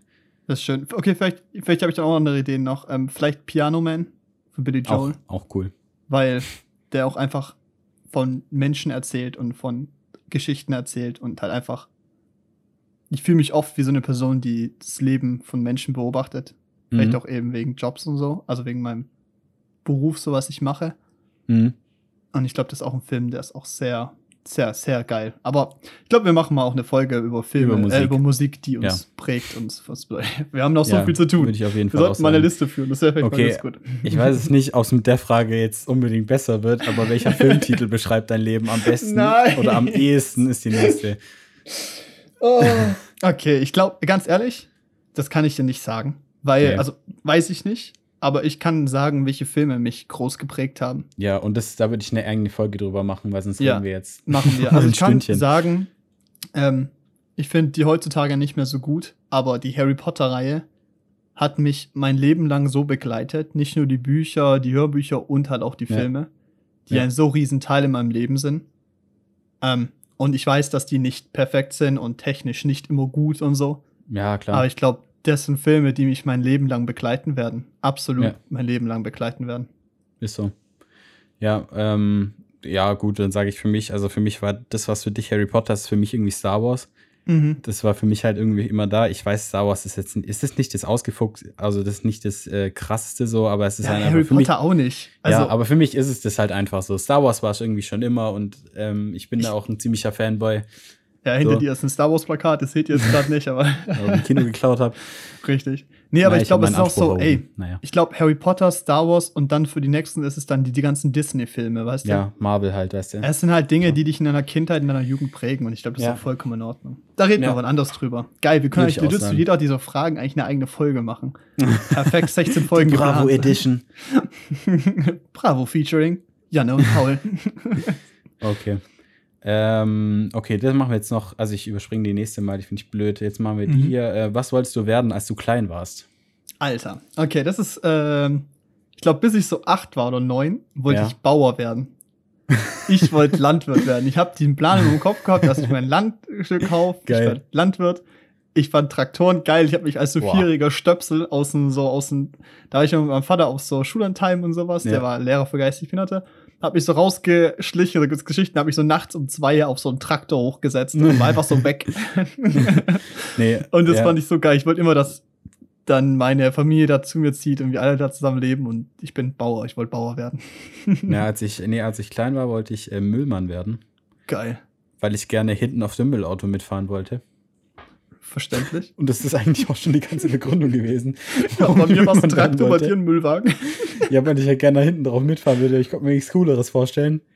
ja. Ist ja, Aber, ist ja auch aber geil. ja, keine Ahnung, das ist es halt so. Und dann äh, später natürlich äh, Pilot wollte ich werden. Und äh, Archäologe wollte ich werden. Ich wollte tatsächlich Ah, sogar cool. lange Archäologe werden. Das war Ja. so sogar in der, also am Anfang der weiterführenden Schule, wie, halt, wie als man da F12 und so, Mhm. habe ich auch Latein genommen und so. Und da wollte ich immer Archäologe sein. Und äh, das hat sich dann aber irgendwann auch gegeben, weil ich dann gemerkt habe, dass man als Archäologe nicht unbedingt auch Indiana Jones ist. Eine schwierige Erkenntnis. Ja, das war schon hart für mich. Ja, Ja, und nee, dann aber es gab Ingenieur, aber- echt verschiedene Dinge, die ich mir auch vorgestellt habe. Eine Weile war auch echt lost, aber ich bin gerade ganz zufrieden, wo ich bin. So. Aber es Ja. ist auch interessant, wie sich das verändert, ne? Ja, da müssen wir aber auch mal drüber reden, so, keine Ahnung. Auch Stoff, den wir hier, den wir hier rausfinden, ist ja so. Genial. Also, Okay, nächste Frage. jetzt Frage 8, Bravo-Frage. Was würdest du machen, wenn du einen Tag lang ein Mädchen sein könntest? Also, wenn ich einen Tag ein Mädchen wäre, dann, äh, Alter, müssen wir die echt beantworten. Die ist schon richtig scheiße, so. Die ist aber auch schon einfach essentiell, ne? Das ist so, Die das brauchen die Leute das so. ist schon ziemliches Dr. Sommer-Ding bei Bravo jetzt. Ja, also ganz ehrlich, das ist so eine Frage, so, wenn du die mit so 16-Jährigen im Stuhlkreis sagst, dann fangen alle an zu lachen und hiha. Ich glaube nicht mal 16, ich würde da jünger gehen. Ja, ich glaube aber auch teilweise noch mit 20. Also, ich Ja, glaube, wenn so ein gewisser Alkoholpegel dabei ist, dann geht's ab. Ey, ganz ehrlich, ich glaube, ja, komm. Ja. Nächste Frage. ähm, okay. Und Frage 9. Über was oder wen kannst du immer lachen? Über dich, weil du so lustig bist. Oh, du bist ja nett, ey. Äh, was kann ich immer lachen? Ähm, nee, ich weiß nicht. Also, ich weiß, dass ich immer über mich lachen kann. Und das Ja. finde ich auch cool, weil ich finde, dass das wichtig. Leben grundsätzlich lustig ist, auf eine Art. Mhm. Nee, es ist irgendwie auch so ein bisschen. Ich wollte gerade sagen über Menschen, aber das klingt ein bisschen falsch, aber das ist so formuliert. Ja, aber das ich stimmt lache schon. immer also- über Menschen. Ja. Nee, ich weiß nicht. Ähm, ich finde äh, so viele Dinge lustig, wenn Menschen so Sachen so grundlos unangenehm sind und sowas. Mhm. Ähm, und einfach auch so Situationskomik. Es gibt nichts Geileres. Es ist so Ja. geil. Und auch so eine gewisse Stumpfheit an Humor finde ich so schön. Ja, ohne Das Witz. So, Da wollte ich gerade sagen, also für mich, äh, da ist kleine Shoutout an meine Schwester, weil wir haben, seit wir klein sind, gucken wir immer, also wirklich, oder immer wieder, gucken wir, was heißt, seit wir klein sind? Ich glaube, der Film ist gar nicht mal alt. Da heißt Vacation, wir sind die Griswoods. Das ist ein Remake von einem eigentlich, also es ist halt eigentlich ein wirklich unfassbar schlechter Film. Na, was heißt, nee, wobei, für mich ist es kein schlechter Film, aber objektiv betrachtet ist es wahrscheinlich ein schlechter Film. Und ähm, wirklich, da können wir so hart drüber lachen, obwohl der so stumpf ist. Also er ist wirklich unfassbar stumpf, aber wir können da so drüber lachen. Ich weiß nicht, das ist immer richtig gut, wenn wir den gucken, weil wir schaukeln es da gegenseitig so hoch. Und Geil. dann ist es einfach, dann macht es einfach Spaß. Das ist einfach lustig. Nice. Ey, Stunde 37. Jetzt machen wir richtig kurze Antworten. Speedrun. Okay. Was ist dein peinlichster Lieblingssong? Ähm, äh, hast du eine Antwort? I Have Nothing von Whitney Houston. Okay. Ja. Ich, äh, ja, mir fällt nichts ein. Okay. Frage 11. Hat dich schon mal jemand mit einem peinlichen Anmachspruch angesprochen und wie war es, wenn ja? Ja, und das war ein Typ und das war lustig. Und dann war es unangenehm, weil er es ernst gemeint hat. Und Oh. ich so, ich dachte, einen Joke gemacht. Das war ein bisschen so. Okay, unangenehm. Ja, ja. Nee, also ich wurde noch nie, glaube ich, mit einem peinlichen Anmachspruch angemacht. Ähm, Ah. okay. Frage 12. Mit welchem Tier würdest du gern mal eine Unterhaltung führen wollen? Ich würde gern so eine Hauskatze nehmen.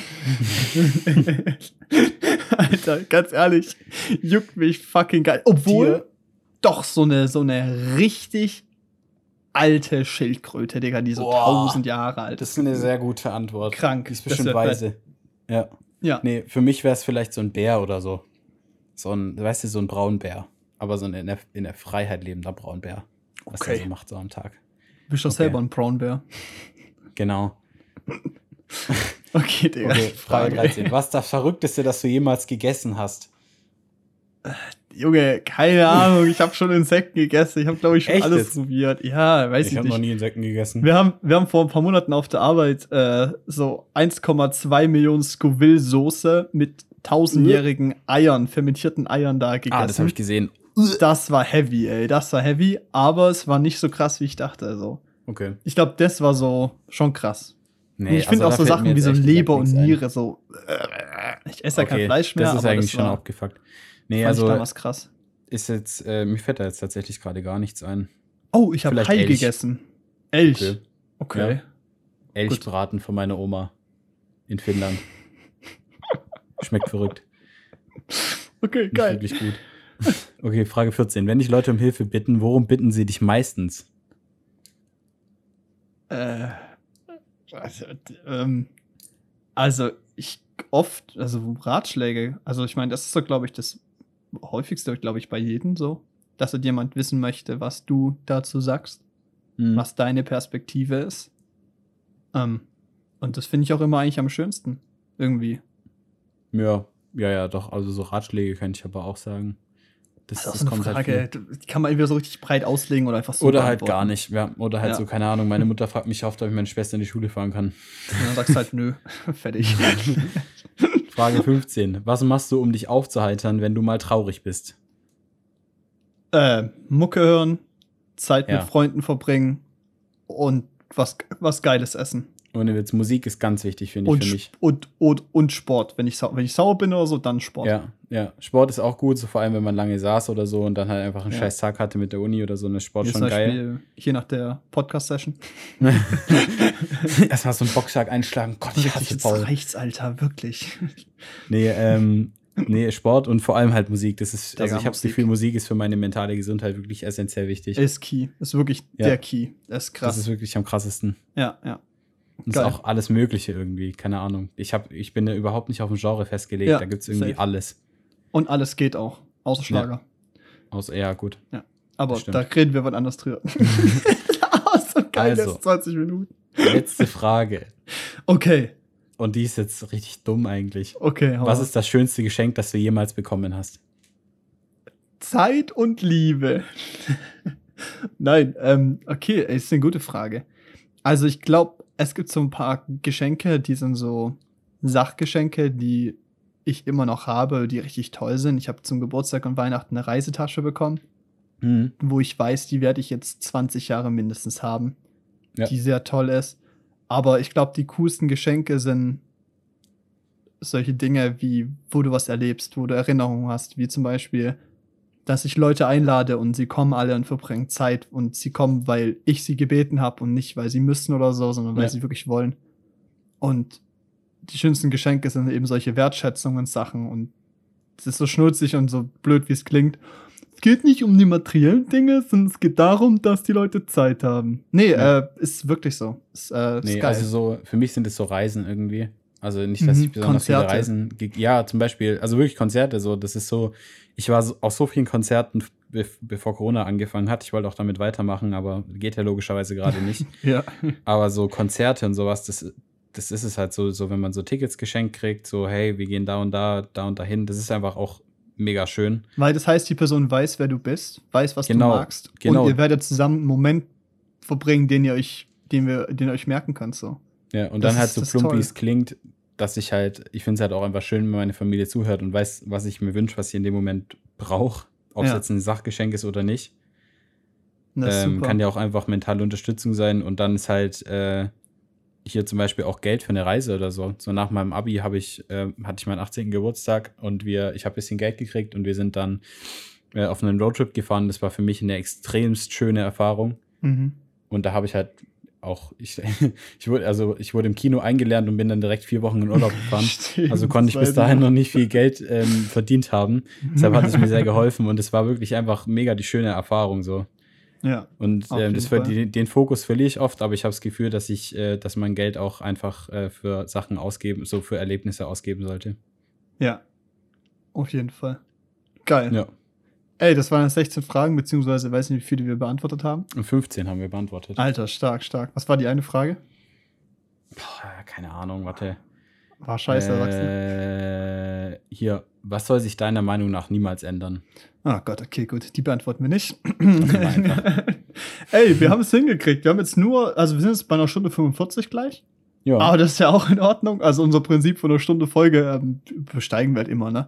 Du, vielleicht Ja. machen wir irgendwann mal so eine 6-Stunden-Folge, So eine- da habe ich Bock drauf. ja, so eine Tagesfolge. Alter, Gibt es als Livestream bei Twitch. 24 Aber das, Stunden Marathon. das ist crazy. Ja. nee, Boah. ist geil, ey. Also 24 Stunden fände ich schon heftig. Aber könnte man, also müsste man Könnte eigentlich mal machen. probieren, müsste man Bauen echt wir halt auch noch irgendwie ein Gäste paar andere und so. Sachen rein. So, ja, Gäste, Games, so ein- als Stream ein bisschen. Aber halt irgendwie so, dass es halt auch rein akustisch als Podcast funktioniert. Wäre auch spannend. Ja. Alter. Sag mal, sag mal, ob ihr da Bock drauf habt. Dann überlegen wir uns was. Wenn sich das irgendjemand anhört, Alter, Leute, 30% der Leute hören sich die Folgen ganz an. Das ist schon crazy. Mal gucken, wie viel es bei der Folge werden wird. Also, wenn ihr es bis hierher geschafft habt und die Idee cool findet, Dann schreibt eine Nachricht. Genau, Ja, aber hey, ganz ehrlich, das Gespräch war voll geil. Hat voll Ja. gut funktioniert, hat echt Spaß gemacht. Ich hoffe, ihr hattet auch Spaß in der Folge. Wir hatten es auf jeden Fall. Ähm, und bewertet gerne den Podcast, bewertet gerne die Folge und schaut auf Instagram vorbei, Janne und Paul. Wir haben jetzt auch einen TikTok-Account für die Leute, die jung und modern sind. Ähm und ey, ich freue mich auf nächste Woche, freue mich auf euer Feedback und wir sehen uns nächsten Montag wieder. ja, wir Bis sehen dann. uns. Tschüss. Tschüss.